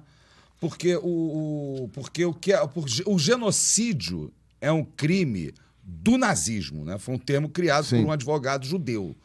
Então, por quê? Porque Você entrou com uma ação. Eu, eu, eu entrei com uma notícia crime, a única no Brasil contra o presidente da República por genocídio dos povos indígenas e das comunidades quilombolas. É a notícia crime Sim. 9020. Mas eu digo que é, um, é, é nazista porque o que, que é o genocídio? Está na lei 2.889 de 1956, né? em vigor no Brasil e em vários países do mundo, né? É submeter intencionalmente grupo nacional, étnico, racial ou religioso a condições de existência capazes de ocasionar-lhe a sua destruição física total ou parcial. Então ele, esse governo, ele ataca os povos indígenas. Isso é genocídio. Sim. E o genocídio é um crime do, do nazismo. E o movimento policiais antifascistas é um dos movimentos mais sensacionais que você é o, é o pioneiro, Não, né, Zacone? Junto com outros É, camaradas. e até, né? até você até falou que a cadeia cidadã, né? Antifascista, o pessoal ainda critica, porque na realidade é, é, nós estamos até mais do que o fascismo, né? É, O na verdade, o Brasil sempre país. foi antifascista. Lembra aquela foto histórica do- dos nossos pracinhas, né? Ao tomar Sim. lá Monte Castelo, tocando um samba e tirando onda com a cara do Hitler. É. É, com cartaz, né? O Brasil, o próprio, a própria Força Expedicionária Brasileira, o Exército Brasileiro, né? Ele é antifascista. Antes de passar para a política, né? Vamos só lembrar o pessoal de casa que está assistindo a gente, o pessoal assistindo pelo celular, meu amigo Jorge, Jorge Eremita, sempre assistindo pelo celular. Não bate carro, não, ô Jorge. Tá sempre com, com- com carro de carro vendo, o programa. Sensacional. Grande Jorginho.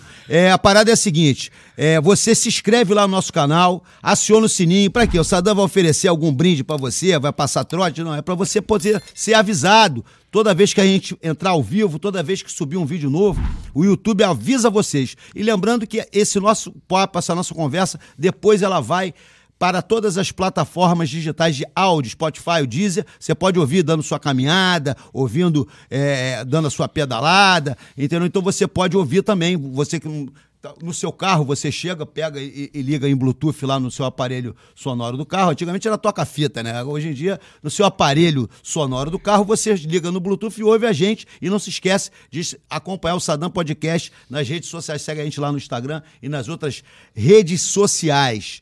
Então, é, Orlando, parada é a seguinte: é, eu, co- como eu falei, eu conheço o André desde 1986, quando eu era líder estudantil secundarista, ele era líder, foi candidato, né? Eu brinquei com, a- com o André, com ele é candidato desde 86. É um, é um candidato competente, compete, compete, compete. Um Nunca, ele vai nunca ganhar. perdeu uma eleição. É, nunca- nunca- Disputou nunca- é, todas. dispu- é, nunca perdeu a eleição, disputou sou todas. pré, pré, pré-candidato. É, é, enfim, pré-candidato, enfim, mas é, ele, ele gosta de se candidatar. Então, eu o conheci quando ele ainda era líder estudantil, era a primeira candidatura a deputado estadual pelo Partido dos Trabalhadores naquela época.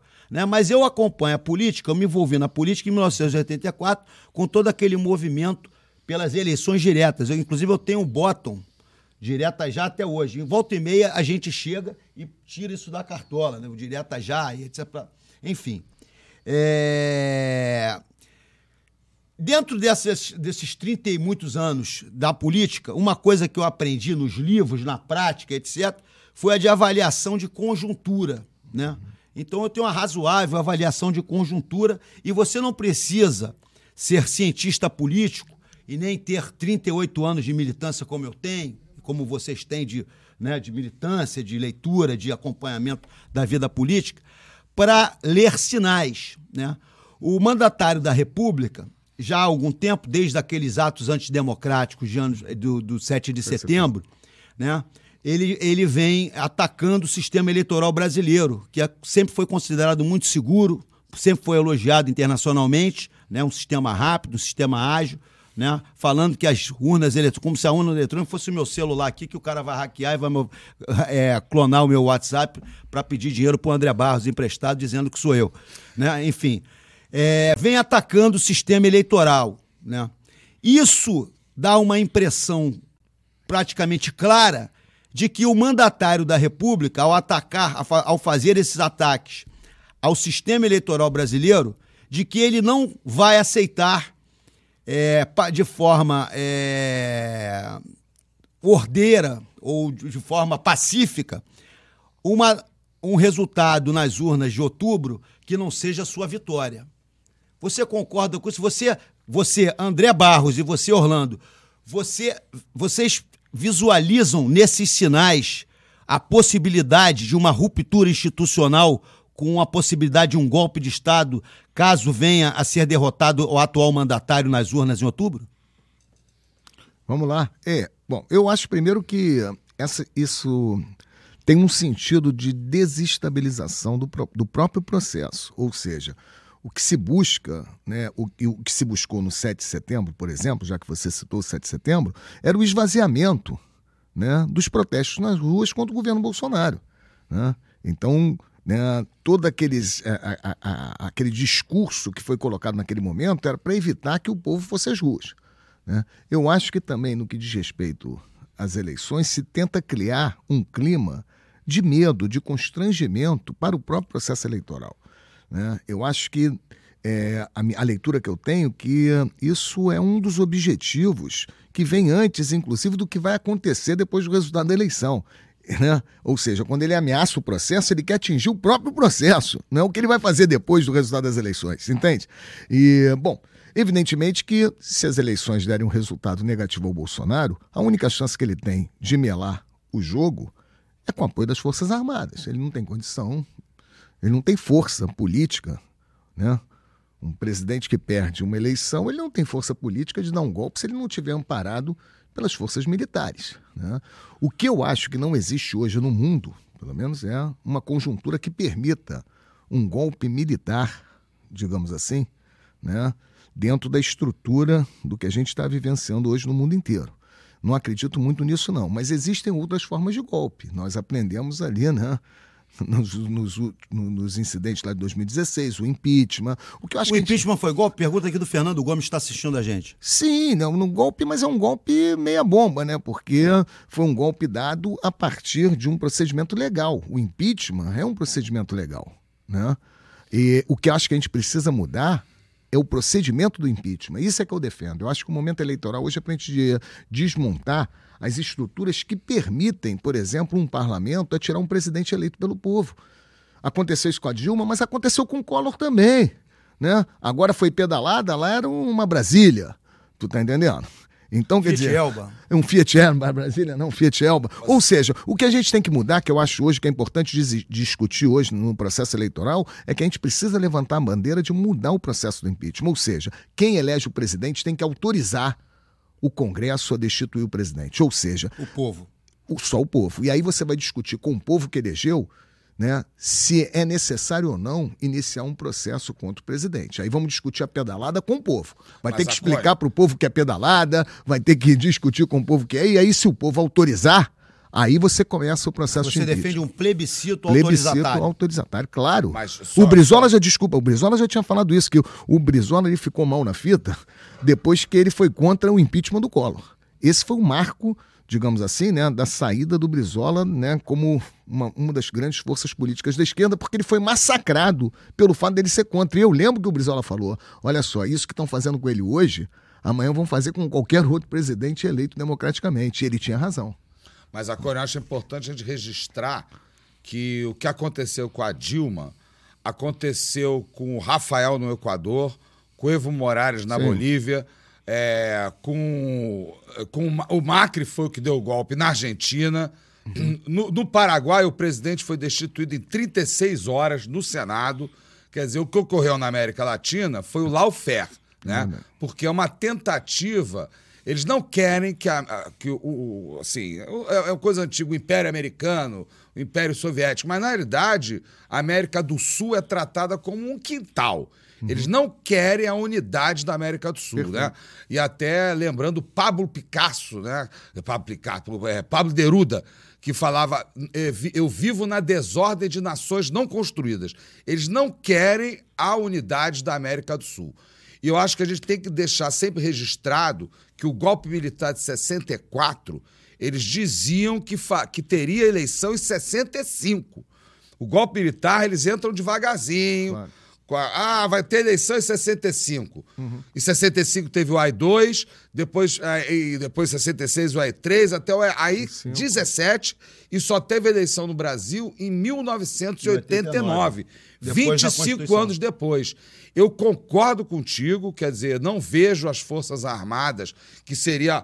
Na realidade, o golpe militar foi dado pelas Forças Armadas com apoio dos americanos, né, que estavam com a frota uhum. deles aqui, articulada na embaixada americana. Os americanos não estão nesse momento, né, com o Bolsonaro, né? Existem os republicanos que estão com o Bolsonaro, mas existe, eu acho o seguinte, a gente não pode ter medo, mas a gente também não pode esconder o sol da o esconder Tapar o o sol sol com a do- peneira. tapar o sol com a peneira do perigo, do perigo. Então eu acho o seguinte, estamos começando o processo eleitoral no Brasil, né?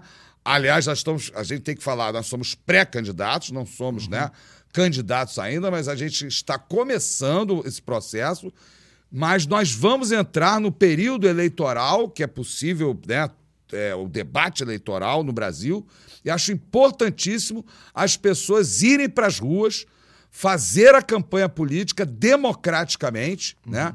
É, obviamente, o pessoal, uma parte que apoia o Bolsonaro é um pessoal que tenta intimidar, ele- eles só xingam, eles não têm argumento, não tem debate, eles só ofendem a honra, só xingam, quer dizer, não conseguem abrir um diálogo, porque não há como negar os fatos, né? Diante dos fatos, não há o que negar. Como é que você vai explicar que o gás, né, no Brasil, há, sei lá, seis anos atrás, custava 35 reais e o gás hoje custa 120 reais, né? Porque as pessoas precisam de gás Um para salário cozinhar. mínimo de 1.200. É, quem, quem, quem vai negar. Não estou dizendo assim, não estou nem falando bujões. a, defesa, assim, estou entrando no, no, no- âmago da questão de quem é candidato aqui, o candidato acolá. Mas eu acho que a gente tem que tomar as ruas democraticamente entende? e não aceitar que eles venham com esse tipo de discurso do ódio, da ofensa. Não vamos botar o galho dentro, como se fala, né? não vamos botar o galho dentro. Lembrando, inclusive, que eles tomaram as ruas na pandemia, quando nem tinha vacina, com aquelas micaretas golpistas, e as torcidas organizadas foram para as ruas defender a democracia. E aquele pessoal que estava na rua com aquelas micaretas golpistas, né, subiu tudo. Sumiram das ruas, né? Ficaram com medo da, quando, Da Gaviões da Fiel. Gaviões da Fiel, que se juntou com a, com a Independente de São Paulo, até Palmeiras, eles se juntaram em defesa da democracia. Então, o momento agora. das- Pois é, mas é uma realidade diferente da do Rio, né? Que as torcidas organizadas do Rio estão tudo pro lado do Bolsonaro, né? Terrível. Não, exatamente. Mas eu digo o seguinte: a gente tem que tomar as ruas para o debate democrático, porque isso vai ser muito importante. O perigo existe, mas nós não temos medo de tomar a rua. A rua é nossa, né? A rua é nossa e a gente vai, vai, vai tirar esse nazista da presidência do Brasil. Ele vai sair bonitinho. Eu concordo contigo que a gente tem que ter mobilização popular, mas eu não tenho visto muito essa movimentação da esquerda, não. Eu acho que a gente continua no paradigma do que aconteceu é, quando da prisão do Lula, de que nós vamos resolver isso tudo através do, do sistema jurídico. Né? É, e eu não sei se o sistema jurídico, às vezes, dá conta né, de se opor né, a esses golpes. E muitas vezes, inclusive, ele é cooptado pelo próprio golpe, né? Que é Vou falar pior em ainda. sistema jurídico, Orlando. Outro dia eu estive com uma amiga minha que é radicada nos Estados Unidos, né? E ela trabalha lá, inclusive, com questões de legalização de papelada, de. É, legaliza o cara que está ali, né? Tirando visto, green card, etc. Já está há muitos anos lá. E ela me falou, né? A gente estava falando né, da mudança de conjuntura. Imagina só se, nesse momento, ao invés do Biden, o Trump tivesse ganho. Né? E, o, e o- o Bolsonaro com esse discurso todo aí de possibilidade de, de reviravolta, de virada de mesa. Enfim, nós temos lá o Biden. Mas aqui, quando o Trump perdeu a eleição, todo mundo acompanhou aquela invasão ao Capitólio, que foi uma das páginas mais deprimentes da democracia americana, né? É, e essa minha amiga falou que aquele pessoal todo, aquele cara com o corno grande, estava lá pintou- todo pintado, outro que botou o pé na mesa, quase todos aqueles identificados estão presos por terrorismo doméstico nos Estados Unidos. Enquanto isso, nós vimos é, um parlamentar se valendo, né, o Daniel Silveira, se valendo né, da, da condição de parlamentar, dizendo que era liberdade de, de expressão, etc., é, para atacar as instituições, defendendo o fechamento do Supremo, etc. E por isso foi condenado né, por nove votos a um né, pelo Supremo Tribunal Federal a oito anos de cadeia. Né, e o presidente da República, se valendo das suas atribuições constitucionais, é, emitiu é, um perdão a esse parlamentar. É, o parlamentar extrapolou as, a- as suas atribuições, extrapolou a sua liberdade de expressão, cometeu crime, na sua opinião, na sua, Orlando, e na do André. É, porque a minha- essa mesma amiga falou: se esse cara tivesse nos Estados Unidos, ele estava preso junto com os caras que invadiram o Capitólio. Qual a sua opinião sobre isso? É, eu acho que são questões diferentes, né? A invasão do Capitólio é, tem uma, um Sim, contexto lógico. diferente. Ele ali gravou um vídeo, né? E fez acusações ao STF, né? E o STF respondeu essas acusações, né? Através né, da prisão dele. E o presidente, né? Queira ou não, temos que mudar a legislação. Ele tem essa força, né? De, do, do, do, do- é de conceder né? Como é que é o nome? graça Graça, foi graça. né, de conceder a graça. Né? Isso está no, no próprio poder. E o que está havendo no Brasil é uma disputa né, entre os poderes constituídos, o que é, para mim, isso sim revela a gravidade da situação que a gente está vivenciando hoje. Né? Primeiro, o erro começa quando você tem a intromissão do Poder Judiciário no campo do, do- do- político.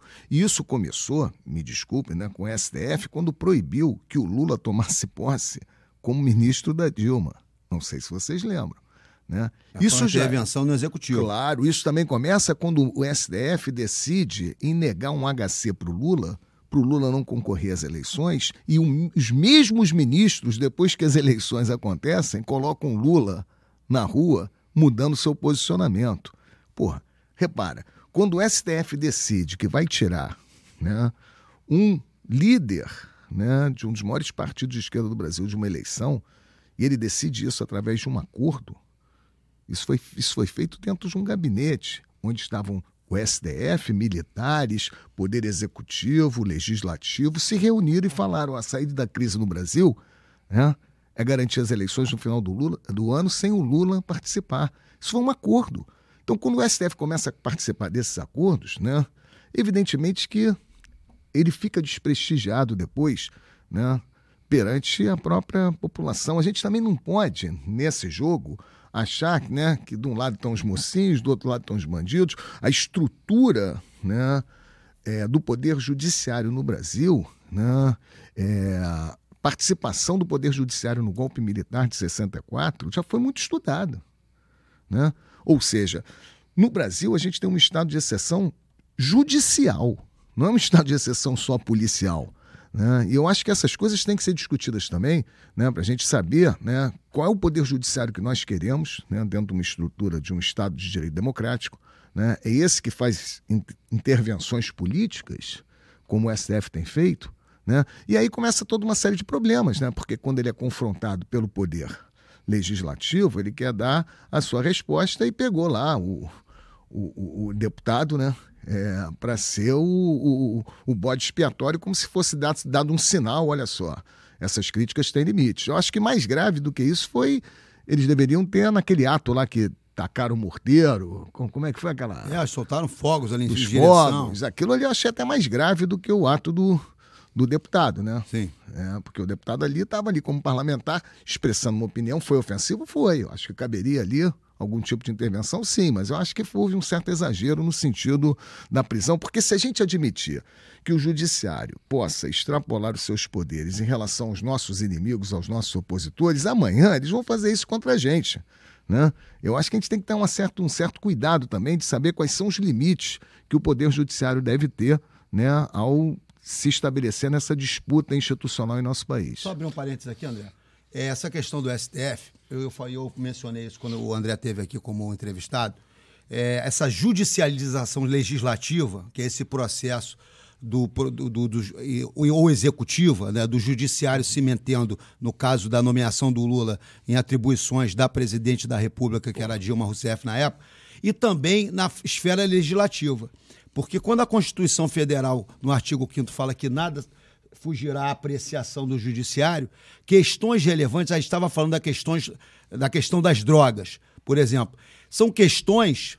Quem, é, quem, quem por exemplo, é um dos principais é, combatentes da legalização não deixa nem colocar as cartas nas mesas, não deixa nem a questão ser levada a debate. São os líderes religiosos, principalmente a igreja evangélica, né, os, os cristãos, eles são contra o debate, até porque hoje em dia, como a gente não tem é, clínicas do Estado de adictos, né, para tratamento, etc., a igreja é, ela preenche esse vácuo deixado. Então, assim como a questão das drogas, tantas outras questões foram chegar, é, chegaram ao judiciário e que tinham, é, que urgiam respostas do Estado, de alguma forma, para as suas questões, aí que foi a questão da célula-tronco, foi a questão do casamento é, homoafetivo, foi a questão é, do, do aborto de, de, de, fetos anencéfalos. Né? Então, é, acabou o, o judiciário, tendo em vista o engavetamento, a colocada para debaixo do tapete dessas questões urgentes da sociedade, acabaram sendo, de forma temerária, Sim, é apreciadas é... pelo judiciário, atropelando o sistema de freios e contrapesos. Claro. E na, na questão criminal, por exemplo, Pô, nós temos o princípio da reserva legal, que é um princípio basilar do direito penal. O André Barros está aí, que é criminalista. Não há, não há crime sem lei anterior, anterior que, que o defina. Porra, o judiciário não pode definir crime, como fez na criminalização da homofobia, né, fazendo uma ampliação do tipo da lei de racismo que não contemplava a hipótese. Você está entendendo? Mas como é algo favorável a um campo político que está mais próximo a gente, a gente não vê isso como né, algo perigoso, né? Mas quando eles começam a, criminalizar uma amanhã eles estão criminalizando, né? Vandalismo pelo judiciário, né? E aí qualquer né, manifestante que for às ruas, né, se colocar, né, contra um governo pode ser considerado criminoso sem que haja sequer uma lei. Inclusive a lei de terrorismo que, que foi aprovada também para as Olimpíadas e Copa, Sim. que deveria ser uma lei transitória, com início e fim, ela manteve e foi uma, uma, uma, uma um entulho autoritário da própria é, do governo Dilma. A gente, a gente, não pode chegar e chegar e tapar o sol com a peneira. Isso aí. Porque, inclusive, aquela lei ali, antiterrorismo, ela permite que um, um manifestante né, seja preso e enquadrado como terrorista, um mero manifestante, que de repente quebrou uma vidraça de banco, que tacou, entendeu? Tacou fogo em algum lugar. Mas, mas assim, queria só deixar que, que o Zacone colocou e, aproveitando que você está colocando, Maurício, o Supremo ele brincou, ele, ele fez, ele brincou com uma cláusula pétrea que é fundamental. Quer dizer, ninguém será considerado culpado até o trânsito e julgado de uma sentença penal condenatória. Não tem.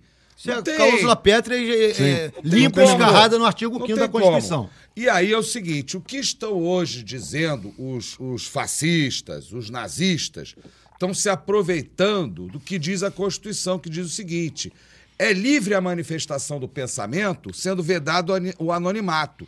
É livre a expressão da atividade intelectual, artística, científica e de comunicação, independentemente de censura ou licença. Então a gente tem a liberdade de manifestação, né? para que a democracia continue. Eles se aproveitam da liberdade de manifestação, dizendo que estão é, protegidos pela liberdade de manifestação, mas o que eles querem é acabar com a democracia, acabar com a liberdade de manifestação, censurar todo mundo, né? Então, é, na realidade, assim não, assim, não vou nem entrar nos meandros do que esse deputado, se aproveitando dessas cláusulas libertárias, para tentar é, atacar o, poder judiciário, para tentar, é, na realidade, atacar as liberdades. Então a gente, a gente tem que ter cuidado, porque eles estão se aproveitando de conquistas libertárias para acabar com a liberdade. O que eles querem é acabar com a liberdade. Sim. Porque é isso que eles fizeram no Brasil. No Brasil, como eu falei, eles chegaram ali em 64, ah, vai ter eleição em 65, né? Em 69, ele estava botando todo mundo no pau de arara. Porque, inclusive, existe, em 69, entrou em vigor a Lei de Segurança Nacional que dizia o seguinte: qualquer encarregado da polícia podia prender uma pessoa sem flagrante, sem ordem judicial e deixar essa pessoa incomunicável durante 60 dias. Então diziam até o seguinte: que se durante os 60 dias a pessoa não morresse, sob tortura, as torturas colocavam as pessoas no pau de arara. E eu, se eu começar a contar o que é uma tortura aqui, o pessoal vai desligar a televisão. Se eu começar a contar o que é uma tortura, aqui as pessoas vão desligar a televisão. Uhum. Então, eles, eles tinham uma lei no Brasil que eles podiam torturar durante 60 dias. Se a pessoa não morre, se a pessoa morresse, eles diziam que era acidente de trabalho. Né? E se a pessoa até não morrer 60 dias, o pessoal dizia, pô, se não morrer em 60 dias, na, sob tortura, tipo assim, pô, passou, né? Passou. Uhum. Então, é, é isso que nós temos que ter cuidado, porque eles se aproveitam das cláusulas da, da liberdade para querer acabar com a liberdade. Como isso é feito. Pois é, mas quando. Desculpa, André, mas quando o Bolsonaro foi lá no Congresso defender o general, o general Ustra, né? grande torturador, e defender a tortura. O único reconhecido pela justiça, o Exatamente. Pô, não teve, não teve a reação devida. Você está entendendo? Quer dizer, eu estou fazendo essa crítica, né? Quer dizer, claro. o, o STF, ele foi conivente e participou de uma série, né, por omissão ou por ação, no caso do Lula, por ação. Né? E por omissão, nesse caso que eu estou falando aí do Não, Bolsonaro. o que você falou, é, é, o que você falou, quer dizer, o STF brincou com essa cláusula que diz ninguém Sim. será considerado culpado Exatamente. até o trânsito em julgado de uma sentença penal condenatória. Então, quando você abre a porta, né, para passar aquela ventania, né, a porta acaba se, se rompendo, né, de uma forma absurda. Então, acho que é, a gente tem que fazer é, essa observação no sentido de que nesse momento eleitoral também se faz necessário a gente discutir os limites de atuação de muitos poderes no Brasil, inclusive do poder militar. Né? Está na hora de discutir quais são os limites do poder militar que se apresenta como um poder acima dos três tipo poderes um poder da República. Moderador. Sim, e, ele na se verdade coloca... ele está sujeito aos três poderes da República. Pois e é. quando aquela tal da intervenção militar que o pessoal Sim. pregava, ela pode ser convocada pelo STF, ela pode ser convocada pelo Congresso Nacional, não é só pelo presidente da República.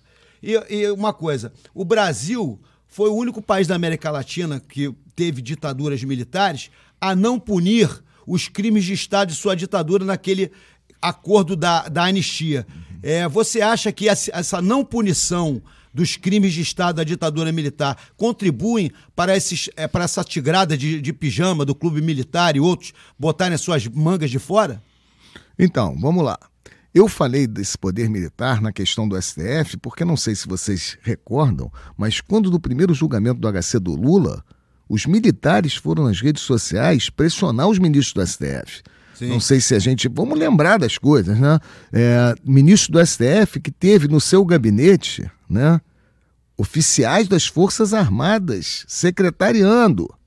Essa intromissão do poder militar nos destinos políticos da nação nós temos que entender. Primeiro, que é um marco histórico as Forças Armadas sempre se colocaram em nosso país. O próprio a República foi criada por um golpe militar. Exatamente. E mesmo no Império, quando os movimentos separatistas, né, a balaiada, a cabinagem, todas aquelas revoltas aconteciam, quem era chamado para resolver, né, e botar ordem imperial era o exército. Era o Caxias. Caxias, o pacificador. Eu tenho, porra, essa palavra pacificação. É, é, é. Os paraguaios que sabem muito bem a pacificação. Exatamente. Então, historicamente, né, os militares exercem essa função né, de intervenção em momentos de crise, entregando, depois de debelada a crise, o poder aos civis. Foi isso até 64.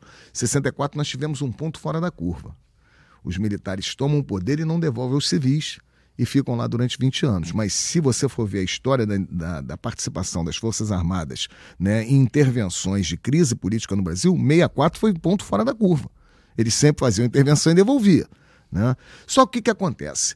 Com o fim da ditadura, e conforme você mesmo falou agora, é, com a falta né, de um. no que aconteceu na Argentina, no Uruguai, no Chile, né, de uma responsabilização dos militares pelos crimes cometidos, né, durante a ditadura, fez com que esses militares ficassem né, com força para chegar na Constituinte de 88. Esse é o marco que tem que ser estudado. O papel das Forças Armadas na Constituição de 88. Tem um livro chamado O que Resta da Ditadura, organizado pelo Vladimir Safatli, que ali tem dois artigos que vão mostrar de forma factível, né, com informações, dados, nomes, como que os militares tomaram a Comissão de Segurança Pública da Constituinte. Foi esse o local escolhido para disputar artigos na Constituição que mantiveram os militares nas relações de poder no Brasil. O artigo 142 é um deles. É o poste mijando no cachorro. O artigo 142 diz que cabe às Forças Armadas garantir o funcionamento dos poderes constituídos. Porra, é o contrário, são os poderes constituídos que têm que garantir o funcionamento das Forças Armadas. Não são as Forças Armadas que têm que garantir o funcionamento dos poderes. Você está entendendo? Isso foi disputado pelos militares, assim como a manutenção da Polícia Militar como força de segurança. Até 1968, nenhuma Constituição brasileira trazia, previa a Polícia Militar como agência de segurança pública? Nenhuma.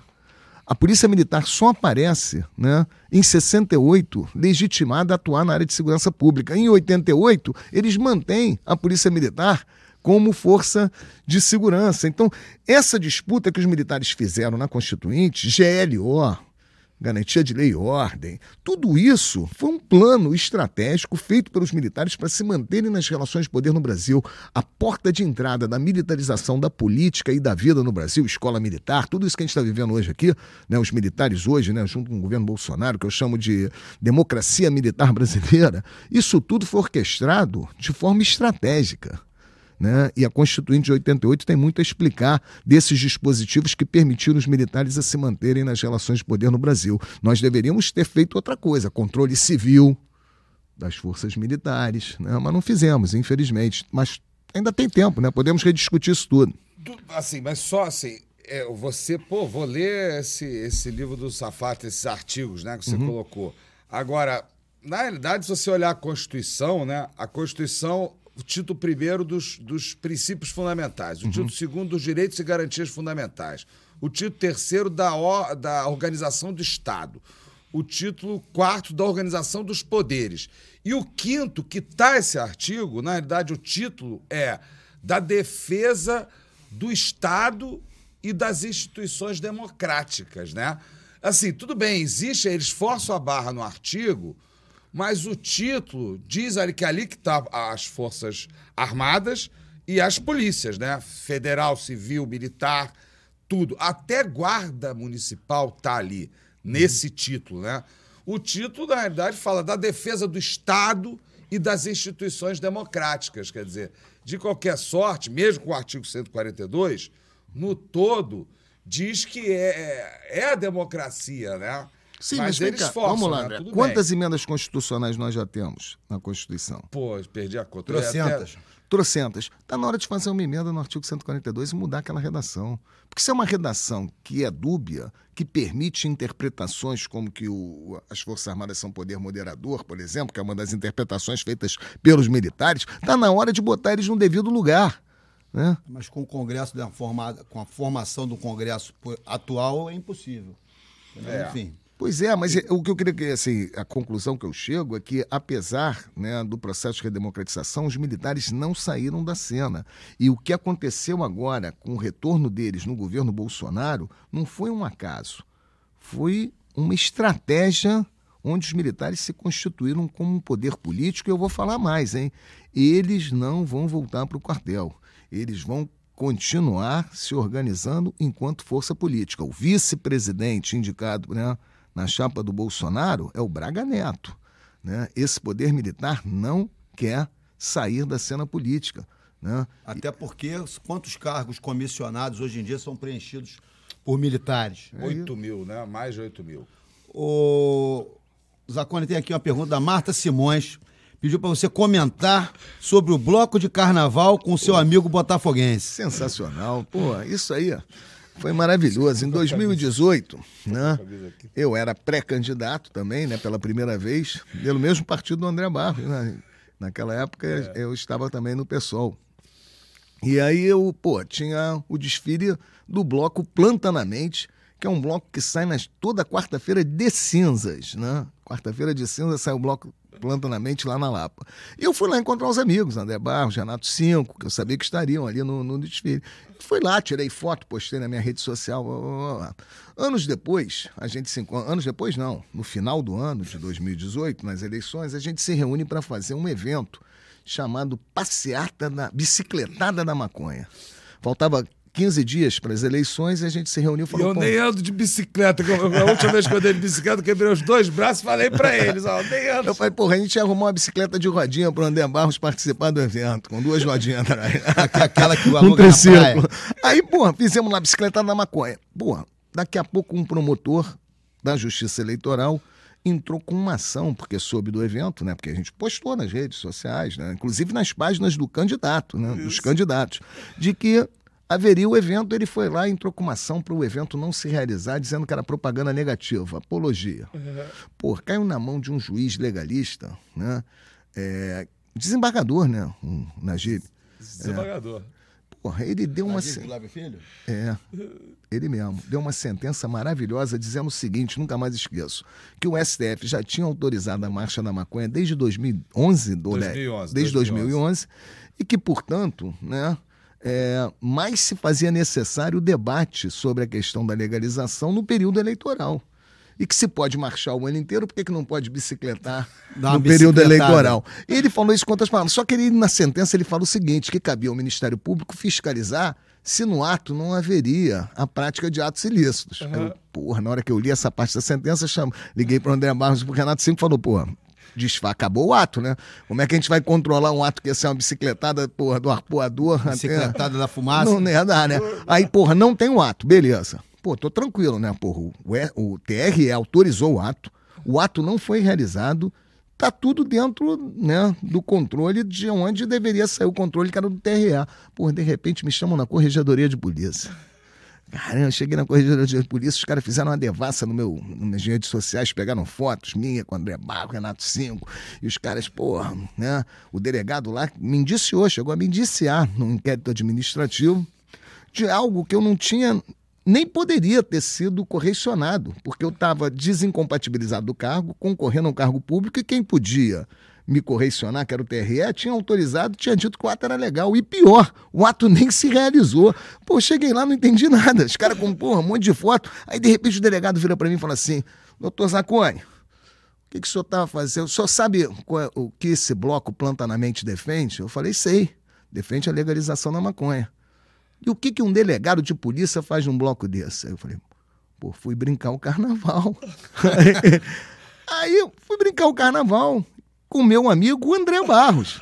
E aí tá lá, né, no meu termo de declaração, de que a minha presença no bloco Planta na Mente era para brincar o carnaval com meu amigo André Barros. E tem uma foto nossa junto, Com né? essa camisa aqui. Ele com Não, essa por isso, camisa. antes do programa, até falo, estou com essa camisa, eu perguntei pro Zacone, Zacone, posso vestir essa camisa e você vai contar a história, Zacone? Não, Pô, maravilhoso.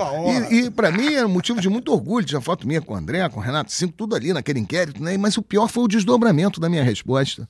Que ele engoliu seco, o delegado, e falou assim: não, o senhor não entendeu a minha pergunta. Eu falei, não, não entendi. Aí ele falou assim: você não acha que um delegado de polícia num bloco como esse não está arriscado a ver pessoas fazendo consumo de substâncias proibidas? Aí eu falei, não, você está de brincadeira comigo. Se eu for no bloco da Preta Gil, no Cordão do Bola Preta, no Simpatia Quase Amor, no Rock em Rio, no Posto 9, no Circo Voador, pô, o delegado então não pode sair de casa, mano. Você não vai dar de frente com te consumo falar. de substância ilícita, não pode sair de casa, pode ir Mas na esquina. Como pode, né? Nessa altura do campeonato ainda ter esse tipo de mentalidade, né? Mas ainda bem que depois esse inquérito, evidentemente, foi arquivado, porque não tinha fundamento nenhum, né? Eu tava ali, né? Brincando o carnaval com meu amigo André Barros. E, pô, né? espero brincar muitos outros carnavais com meu amigo André Eu Barros. tive um arquivado há dois anos atrás, nem me lembrava. Sensacional. nem lembrava. É, mas de- depois falam que não, não- não- não perde a memória. nem lembrava. Ô, ô Zacone, olha só, hoje, né, a gente está quase chegando no nosso horário limite. É, hoje, as redes sociais foram tomadas, né, por um embate, né, o Twitter, todas as redes comentaram, né, as eleições estão aí, né, todo mundo sabe que o candidato do seu partido, o PDT, é o candidato Ciro Gomes. E hoje teve um embate, né? é, depois de um falar de um, outro falar de outro, teve um embate lá no canal do Ciro Gomes, do Ciro Gomes com o Gregório do Vivier, né? Que a, o, o principal questão era que o Gregório a- é, questionava o candidato Ciro Gomes, como é, a gente chamava na, no movimento estudantil, uma linha, linha auxiliar da direita, e etc., por atacar muito o PT e o candidato Luiz Inácio Lula da Silva. É, o que, que você achou desse debate e dessas acusações do Gregório com relação ao seu candidato Ciro Gomes? Olha, eu achei que o Ciro não deveria ter debatido com o Gregório, não, porque Ciro é candidato a presidente. O Gregório é um humorista. Né? Acho que a resposta foi de bom tamanho no react né? que o Ciro fez, né? a partir do momento que foi, foram faladas algumas coisas sobre ele, ele foi lá na rede social e respondeu. Para mim, aquilo ali já estava de bom tamanho. O problema é que o Ciro quer debater. Ele quer debater o país. E, infelizmente, os outros candidatos não querem ir para o debate, por enquanto. Né? Vamos ver como é que vai ser quando começarem as eleições. Porque olha só o risco que nós corremos. Acho eu que o Bolsonaro não vai para o debate. É, já deu sinais disso, né? É, se bem que tem um marcado para Record que anunciaram a presença dele, que vai ser o primeiro. Talvez ele vá nesse primeiro da Record e depois ele vai sumir. Vai dar audiência para casa dele, né? E depois ele some. Pode ser. Mas se o, o Bolsonaro não participar do debate, como é que vai ficar a situação do Lula com o Ciro? Porque, repara, se o Bolsonaro não vai e fica no debate o Lula e Ciro debatendo um contra o outro, pô, o Bolsonaro está nadando de braçada nessa brincadeira. Acho eu que o Lula vai acompanhar. Acho eu que o Lula não vai querer ir para o debate para não se expor, né? Com o Bolsonaro estando protegido, até porque na mentalidade do Lula e do Bolsonaro, né? Ambos estão no segundo Os, turno. Ambos estão no segundo turno e o Brasil não precisa discutir projeto nenhum. Tem que discutir se vai ser Lula ou Bolsonaro. É esse ponto que eu acho que o Ciro está com a razão. Né? Nós não precisamos escolher Chico, Francisco, Julião, mano, temos que discutir projeto para o país. Né? E a necessidade da discussão do projeto nessas eleições está indo por água abaixo por conta dessa polarização né, que faz com que tanto Bolsonaro quanto Lula né, não queiram se expor, vamos usar essa expressão, a um debate, se garantindo na possibilidade de estarem no segundo turno e jogando farpas né, que não dizem respeito a um projeto para o país. Né? Tipo, Lula ladrão, o Bolsonaro fascista, e fica essa discussão né, que, na verdade, nem o Bolsonaro nem o Lula apresentaram até agora um projeto político para o Brasil. O Ciro apresentou né, concordem ou não, e aí ninguém é obrigado a concordar com o Projeto Nacional de Desenvolvimento, mas tem lá um livro publicado que todo mundo pode ler e falar: olha, não concordo com isso, não concordo com aquilo. Blá, blá, blá. O resto, os outros dois candidatos não estão fazendo isso. Eu acho que foi um erro estratégico do Ciro ter tentado promover um debate dele, e se você for ver né, o, o, programa, o tempo inteiro o Ciro quer fazer um debate político com o Gregório. Porra, isso é que foi o grande erro. Pô, ele não vai fazer um debate político com o Gregório. Né? Primeiro que o Gregório não tem preparo para esse tipo de debate, nem é a função dele, ele é um humorista. Né? Eu acho que as coisas tinham que ter acabado ali. O Gregório fez, falou o que ele falou sem a presença do Ciro, o Ciro fez o react sem a presença do Gregório, ele estava muito bem acabado. Acho que o Ciro se expôs. Né? E dentro desse jogo eleitoral, quem está se expondo está sendo prejudicado e aí o resultado disso é o mais trágico para o país. Ninguém discute nada.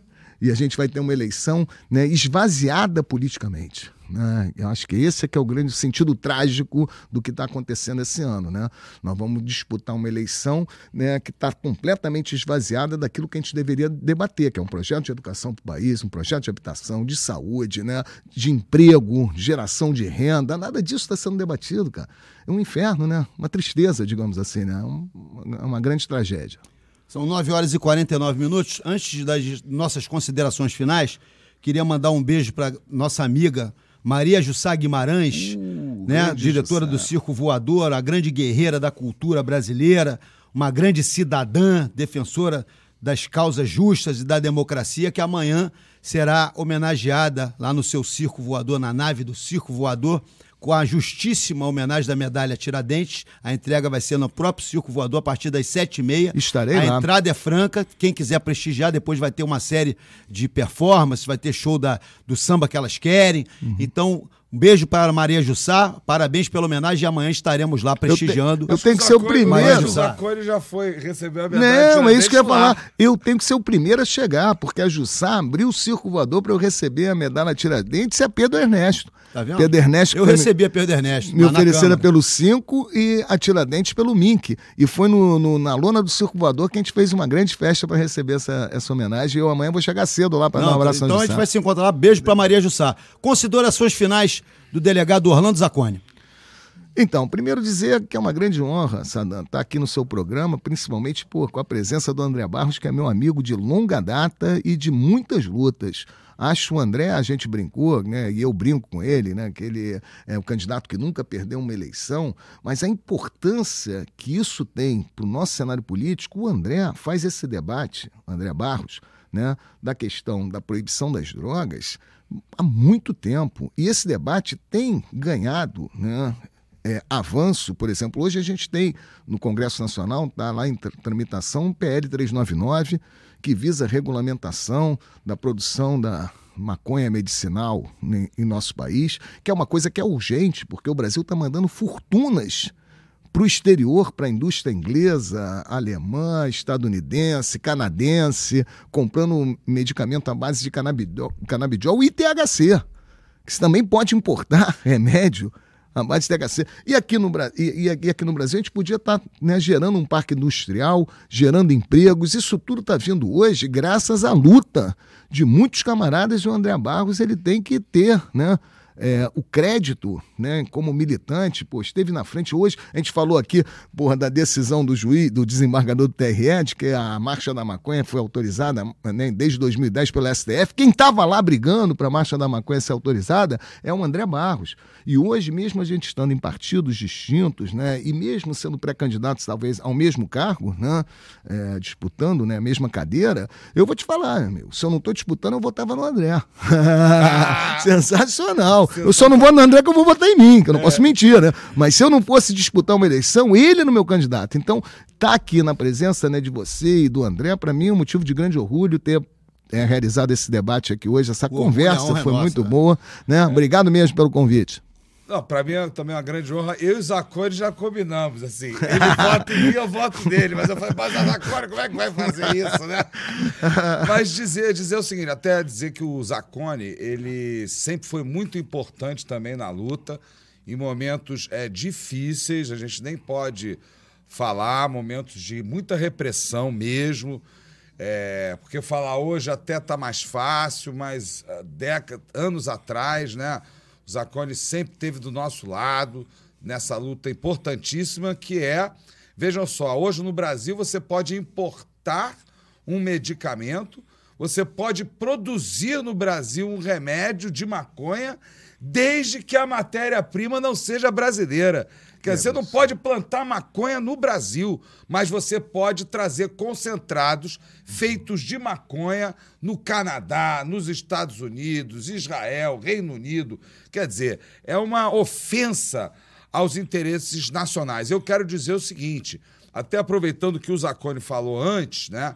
Dizer o seguinte, que na realidade o Brasil todo ele tem que caminhar nos objetivos da República que estão na Constituição né, que diz o artigo 3 da Constituição, constituem objetivos fundamentais da República Federativa do Brasil. Está aí a legalização da maconha, dentro tem que ser combinado com esses objetivos, que é o, é, criar uma sociedade livre, justa e solidária, garantir o desenvolvimento nacional, quer dizer, o ouro verde, a maconha brasileira.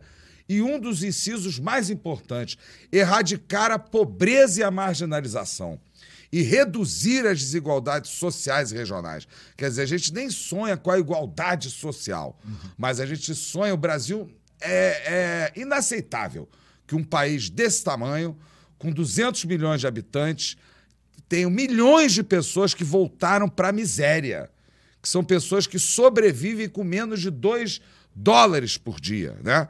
O Brasil volta milhões de pessoas e, e, e não tem cabimento o Brasil ter pessoas na, na, miséria. Então, na minha visão, acho que todos deveriam debater no Brasil, debate a presidente do país, governador, deputado, todo mundo deveria estar debatendo como nós vamos erradicar a miséria e a marginalização, uma das propostas que o Zacone, eu, você também, nós defendemos, né? É, inicialmente, até, se, na minha visão, é a legalização da maconha como um pontapé inicial uhum. para a erradicação da, da marginalização e, principalmente, né, como a gente vai reduzir as desigualdades sociais e regionais do Brasil, que são gritantes. É o país mais desumano, é, é, o país com a pior distribuição de renda do mundo. Dizem que tem países menores que são piores que o Brasil, uhum. mas um país do tamanho do Brasil, né? O Brasil é o país mais é, desumano do mundo, né?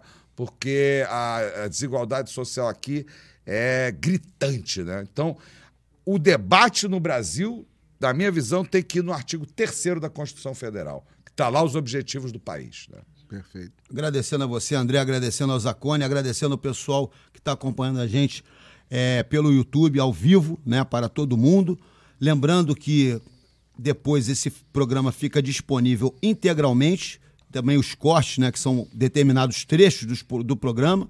Esse programa vai também depois para todas as plataformas digitais de áudio, o, o, Deezer e o Spotify, né, que são os principais. Você tem acesso, podendo ouvir no seu carro, andando, pedalando, fazendo o que você bem entender, e que toda segunda-feira, às 8 horas da noite, tem o Sadam Podcast, não, não esquecendo que a sua inscrição no nosso canal é fundamental para a manutenção desse canal, que é um canal democrático, que a gente fala sobre segurança pública, a gente fala sobre questão de droga, a gente fala sobre cultura, a gente já falou sobre MMA, a gente fala é, é, sobre tudo é, sobre esporte, sobre tudo quanto é tipo de assunto que é do seu interesse, porque aqui é um centro democrático, né, uma, uma, uma ação independente nossa, né, junto com a Pro Digital Vídeo, né, que prevê esse debate interessante, democrático e fundamentalmente educado para você, para você acompanhar na sua casa. Então não se inscreva de não, não deixe de se inscrever no nosso canal e de acionar lá o sininho, porque semana que vem a gente está de volta no mesmo horário das 20 horas aqui pelo Sadam Podcast.